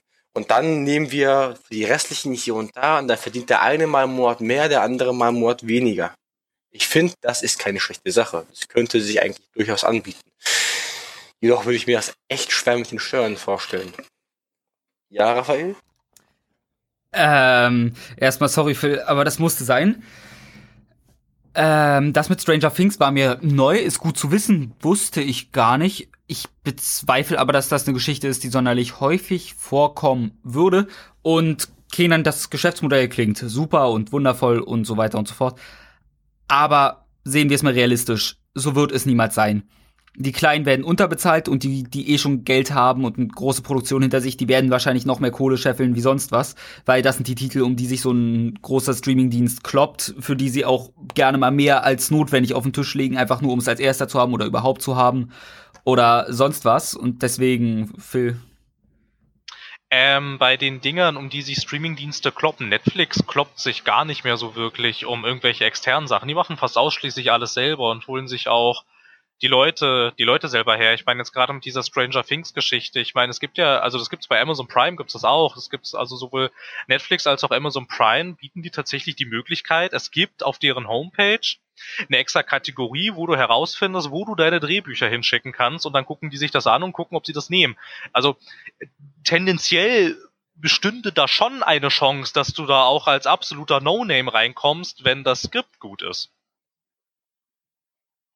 Also ich weiß nicht, und halt, ähm, und halt, wie sich jetzt, wie sich jetzt auch im Musikmarkt gezeigt hat, ist, ähm, wenn die, wenn die Dinge so gehandhabt werden wie bei Spotify zum Beispiel, dass dann da auch die Großen nicht mit draufspringen. Also je, also am Anfang schon, aber dass dann auch, dass dann auch die Großen, ähm, sowas wie Universal und Warner Brothers dann dann eben auch protestieren, weil sie sagen, was soll denn das irgendwie, wir werden hier so und so oft angeklickt und gehört irgendwie und guck mal hier die Statistiken und wir kriegen hier irgendwelche Spottlöhne. Also ich bin mir schon sicher, dass man dass man das regulieren kann und irgendwie etwaige Bedenken, also ich weiß nicht, also mir sind jedenfalls keine bekannt, dass es etwaige Geschichten auch aus dem Film- und Serien-Streaming-Bereich gibt, dass da die Leute massiv unterbezahlt werden. Allerdings weiß ich da auch nicht, wie das da jetzt mit, ähm, mit dem Geld aussieht, dass da dann irgendwie, also wie das da wieder die Einnahmen dann für die Filmemacher zustande kommen, das weiß ich tatsächlich nicht. So viel dazu. So, ich will gerne dazu sagen, was Raphael vorhin erwähnt hat. Da wollte ich kurz einhaken, so unbedingt. Er meinte ja, die Kleinen werden ja so oder so unterbezahlt und die Großen, ja, die machen noch ihr Geld. Ich persönlich glaube aber, wenn das so mit Streamingdiensten laufen würde, dann hätten wir das ähnlich wie Amazon, Netflix und Maxdome. So, die großen Marken schlechten, schlechten Hints trennen sich einfach und sagen, nee, nee, nee, nee, nee unser super mega Produkt, den alle hinterherren, sagen wie Battlefield oder Call of Duty, das bringen wir nicht ins gegenseitige Streaming-Programm. Wir machen unser eigenes Streaming-Programm auf. Mit Blackjack und Nutten und hast du nicht hier sehen. Und dann gibt es wieder so eine riesige Aufteilung. Dann haben wir sowas wie Uplay, wie Origin, wie Steam, wie äh, GOG, wie was weiß ich, was, was es noch alles so gibt. Da haben wir etliche Streaming-Anbieter, der jeder wiederum seine Vorteile hat. Und ich glaube nicht, dass dann die ganz Kleinen nur scheiße Geld bekommen. Ich persönlich glaube, das wird sich schon regeln. Weil auch Serien mit keinem großen Aufwand auf Amazon und Netflix werden trotz alledem geschaut und die Leute können davon leben. Ich persönlich glaube, wir sollten nicht nur in die Extreme schauen. Entweder man ist arm wie eine Kirchenmaus oder man ist reich wie Iron Man ich persönlich glaube, wir alle wollen ja mindestens davon leben können und ich glaube, das können die meisten damit sicherlich erreichen oder mindestens in ähnliche Zustände kommen. Und sowas wie One-Hit-Wonder zum Beispiel, was gab's denn letztens sowas? Dieses Spiel Weiß ich Sowas, was, das, Stardew Valley zum Beispiel? Stardew Valley, das wollte ich sagen. Dieses Spiel, was so ein bisschen an Harvest Moon angelegt ist. Stardew Valley, Dankeschön, Phil. Das ist, das ist beunruhigend. Das ist echt beunruhigend. Ja, das ist ein One-Hit-Wonder und es hat, glaube ich, einer gemacht, ein einziger. War das richtig? Ja, das war ein Mensch, der das programmiert hat. Und ich will gar nicht wissen, wie viel scheiße Geld er damit gemacht hat. Aber ich meine, sobald der Hype ausgelöst ist und YouTuber und Influencer das Produkt promoten und es auch wirklich ein gutes Produkt ist und die Leute es konsequent mögen, dann wird es halt ein Wunder. Dann wird es halt ein Hit. Aber wenn man sich selber denkt, ja gut, bei dem Programm und bei der Programmierung habe ich ein bisschen Scheiße geleistet, dann wird es auch nichts. Ich persönlich glaube, Games as a Service und Games on Demand sind irgendwo die Zukunft. Könnten es sein. Und VR? Ich finde, das ist nicht die Zukunft. Ja, Raphael? Raffaello? Äh, äh, es ist gut möglich. Das, das Zukunft. Und ich bezweifle auch nicht, dass das früher oder später mindestens in Zukunft kommt. Wir haben ja schon die ersten Ausläufer mit allein PlayStation Now geht ja schon ziemlich hart in diese Richtung. Aber äh, Moment, jetzt habe ich kurz den Faden verloren. äh, äh, ich glaube, ich habe gesagt. Phil, übernimm du mal kurz, bis mein Faden wieder finde. Ich wollte dir Ich habe ihn wieder gefunden. Alles gut, alles gut, alles gut. Ähm, du meintest ja, die Guten und die Schlechten werden sich immer trennen. Aber das eben nicht, das erleben wir jetzt schon. Sonst gäbe es nicht den Begriff für ein Spiel. Presseliebling, wo ich mehr als oft genug feststelle, was für ein tolles Spiel, das muss ich ja super verkauft haben. Oh, wohl nicht. Schade auch. Und das wird halt im Streamingdienst genauso vorkommen. Also so viel nur zu dem Thema. Und mein größtes Problem mit Streamingdiensten ist und bleibt auch einfach diese Entwertung von Spielen, die ich, wie gesagt, bei mir vor allem bei Filmen feststelle, weil ich da nicht so selektiv bin wie bei Musik. Und jetzt, Phil, komm mal runter. Äh, heißt das, ich darf jetzt? Das heißt, du sollst runterkommen und bist dran. Okay, ich bin dran, okay. Äh, zu dieser Sache, dass es dann, ähm, also dass, dass, dass, dass dann so kleinere Menschen untergehen in die Richtung, wenn du ein angemessenes Bezahlungsmodell hast, wenn du zum Beispiel halt, äh, so wie es K dann vorgeschlagen hat, nach Statistiken bezahlt wirst oder nach Aufrufzahlen oder nach Spielzahlen irgendwie, dann haben solche Games on Demand Services tatsächlich sind für kleinere Indie-Entwickler dann unglaublich attraktiv, weil sie dann nämlich weil sie dann nämlich, ähm, also klar, sie entwickeln ihr Spiel, reichen das dann bei, was weiß ich, bei diesem Xbox Game Pass ein oder halt, ja, oder PlayStation Now, aber ich habe irgendwie das Gefühl, PlayStation Now ist irgendwie ganz schön tot, weil irgendwie spricht da keiner drüber. Oder hier dieses äh, GeForce Now, dieses Ding da von Nvidia, irgendwie du reichst das da ein und wirst dann danach bezahlt, je nachdem, wie oft dein Spiel ja aufgerufen, naja, naja, wie oft dein Spiel halt irgendwie entweder runtergeladen oder gestartet wurde. Also, also danach gesehen, wie groß das Interesse ist da hast du als Indie-Entwickler natürlich dann einen super Vorteil, wenn du halt dann, also da sind dann auch so One-Hit-Wonders möglich. Ich meine, du kannst dann, da kannst du dann in so einem Umfeld könntest du dann auch mit einem Stadio Valley erfolgreich sein. Du hast sogar wahrscheinlich sogar bessere Chancen, weil dann bei dem Menschen, der es konsumiert, innerlich diese Hürde fehlt, oh, da müsste ich ja jetzt Geld für bezahlen, um es zu spielen. Ja, nee, muss er dann nämlich im Umkehrschluss tatsächlich nicht, weil all diese Produkte, die da angeboten werden, sowieso schon aus den, aus den monatlich oder jährlich anfallenden Abogebühren bezahlt werden. Und wenn du das Ganze so machst, dann würde erstens, geht der Markt nicht kaputt und zweitens schaffst du dann nochmal weitaus, also weitaus größere Chancen für kleinere Indie-Entwickler irgendwie erfolgreich zu werden, als es jetzt Steam schon tut, weil auf Steam hast du jetzt natürlich halt den Nachteil, ich meine klar, Greenlight haben sie jetzt abgeschafft, das halte ich auch für richtig, aber halt auf Steam zum Beispiel hast du halt momentan halt echt den Nachteil, da gibt so viel Software-Schrott. Aber in so einem Games on Demand Service hättest du da dann in der Tat die Möglichkeit, auch zu entsprechender Größe und zu entsprechender Popularität zu finden. Ich möchte jetzt nichts zu dem Thema sagen, aber oh mein Gott, ich habe gerade gesehen, es gibt einen Teaser für Deadly Premonition Board Game. Ich, ich, kann dann irgendwann mich am Abend und mit Leuten Deadly Premonition spielen als normales Spiel. What the fuck? Tut mir leid. Gesundheit? Ja, ich war soweit eigentlich auch fertig. Ich dachte, du willst darauf jetzt eingehen. Nee, sorry, ich war zu sehr von dem Teaser-Trailer abgelenkt. Das, es, ich bin auf die News gestoßen und dachte mir, oh mein Gott, ich bin der einzige Deadly Premonition-Fan hier, oder? Gut, dann stimmst du mir damit jetzt zu, dass ich recht habe. Das finde ich sehr gut. Nein, du hast recht zu, dass ich und wir haben Unrecht. Ich kann mir euch, Moment, ich versuche mir kurz zusammenzureimen, was du gesagt hast. Phil, Indie-Games machen auch Geld. Steam ist sehr viel Software-Schrott. Das war die Kurzfassung, glaube ich. Ähm, demnach, ja, ja. Und trotzdem würde es, was, bei mir sträubt sich halt nur das innere Empfinden nach einer zu großen Entwertung und einer Überflutung, vor allem meinerseits, äh, von viel, viel zu vielen Spielen. Das ist, ich, im Massenmarkt wäre sowas super und so. Aber ich bin ja auch hier, glaube ich, für meine subjektive Meinung eingestellt. Und mein subjektives Ich, es gibt, glaube ich, Gibt es ein objektives Ich? Wenn ja, dann zumindest definitiv das Subjektive sagt folgendes. Ich komme noch kaum klar mit den Spielen, die so rauskommen. Gib mir nicht noch mehr. Du wirst erwachsen. Äh, wobei halt. du dann halt aber auch im, im, im, im Spielebereich dann halt genauso selektieren kannst wie im Film- und Serienbereich. Also ich meine, du musst dich generell von dem Gedanken verabschieden, dass das, was dir Netflix und Amazon da auch vorschlagen, dass du das tatsächlich jetzt in absehbarer Zeit alles konsumieren kannst. Das ist selbstverständlich unmöglich. Und genauso. Hallo?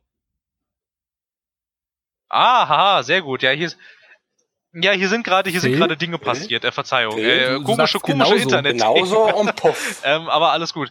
Ähm, äh, genauso genauso hast du es dann halt okay. im Spielbereich auch. Also ich meine, du selektierst ja auch jetzt schon. Du kaufst ja auch nicht alles wild ein, was bei Steam ist, um es dann nie zu spielen. Also klar, irgendwann hat das glaube ich jeder mal von uns gemacht. Aber ähm, an sich kommst du ja auch jetzt schon um eine Selektion nicht rum und dann hättest du die ganzen Sachen halt einfach nur eingebettet in, in eine Abogebühr und dann sind die Spiele halt die ganze Zeit verfügbar und so kannst du natürlich halt relativ angenehm selektieren, was du davon jetzt konsumieren möchtest und was nicht. Und bei dir fehlt halt diese Hürde, dass du Geld ausgeben musst. Und das war das, was ich meinte mit, dass Indie-Entwickler dann dadurch eventuell vielleicht noch erfolgreicher werden könnten, wie sie es jetzt sind, wenn sie denn dann nach Abrufstatistik bezahlt werden.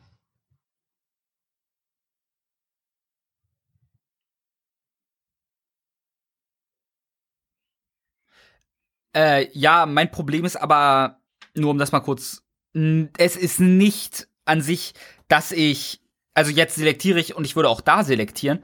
Mein Problem ist, und ich glaube, das hast du gerade am eigenen Leib immer noch ein bisschen zu erfahren, aufgrund der, dem Wust an Spielen, der vor dir liegt, die du spielen willst. Und bei mir ist es so, wenn ich mehr als zwei Spiele vor mir liegen habe, oder noch oder installiert habe und beide gleich viel Zeit bekommen müssen, bleibt eins immer liegen und verschwindet so tief, dann kommt das nächste und so weiter. Das wird bei mir ein Endloskreislauf. Also beim Spielestreaming wäre es, ich manchmal landet man in einem Spiel in einem kurzen Slump, durch den man einfach, einfach durch muss, weil die Story gerade einfach ein scheiß Pacing hat, weil einfach gerade du nicht so viel Lust hast. Und wir haben soeben Phil verloren. Bis dann, Phil, wir sehen uns in einer neuen Dimension. Ähm, ich würde gerne wissen, was da gerade passiert ist.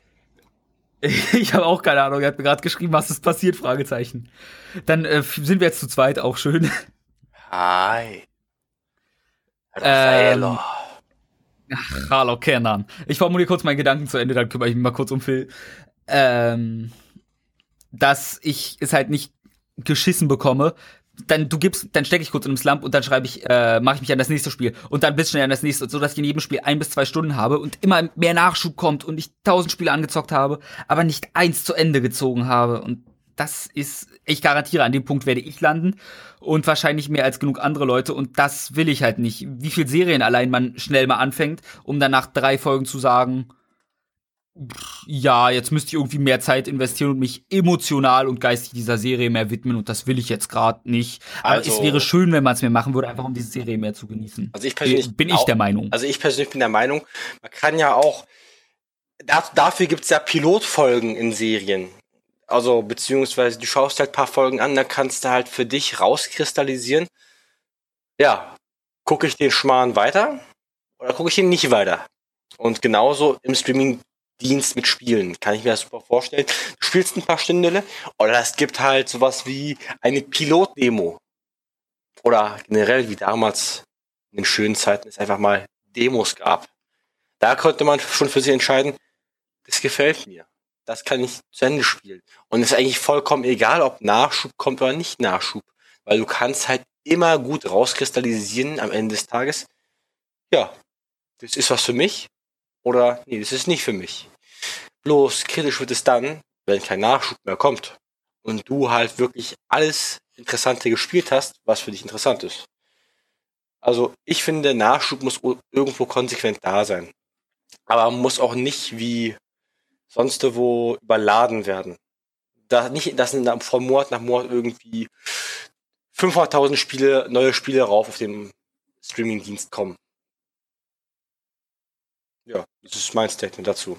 Weil es gibt ja auch hier Streaming-Anbieter, die bringen halt pro Monat oder pro Woche halt ein paar neue Staffeln raus. Oder, ja, das geht voll, das reicht voll. Aber man fühlt sich wirklich nicht überschwemmt. Ja.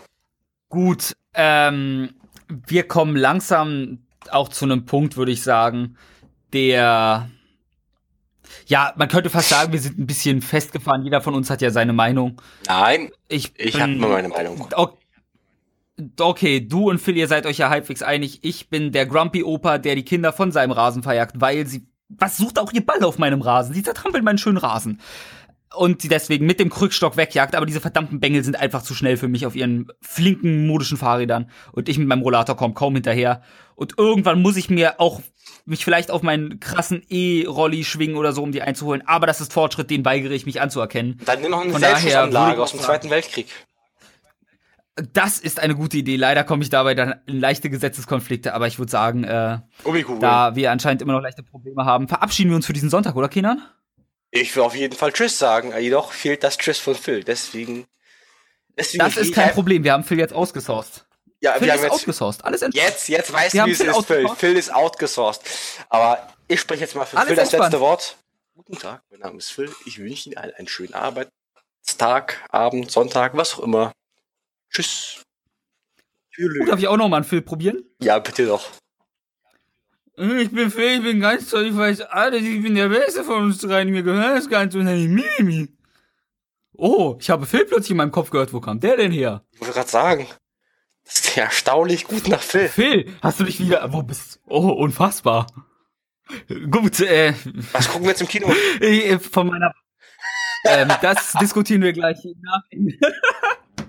er kann uns nicht aufhalten, Kedan. Er kann uns nicht aufhalten.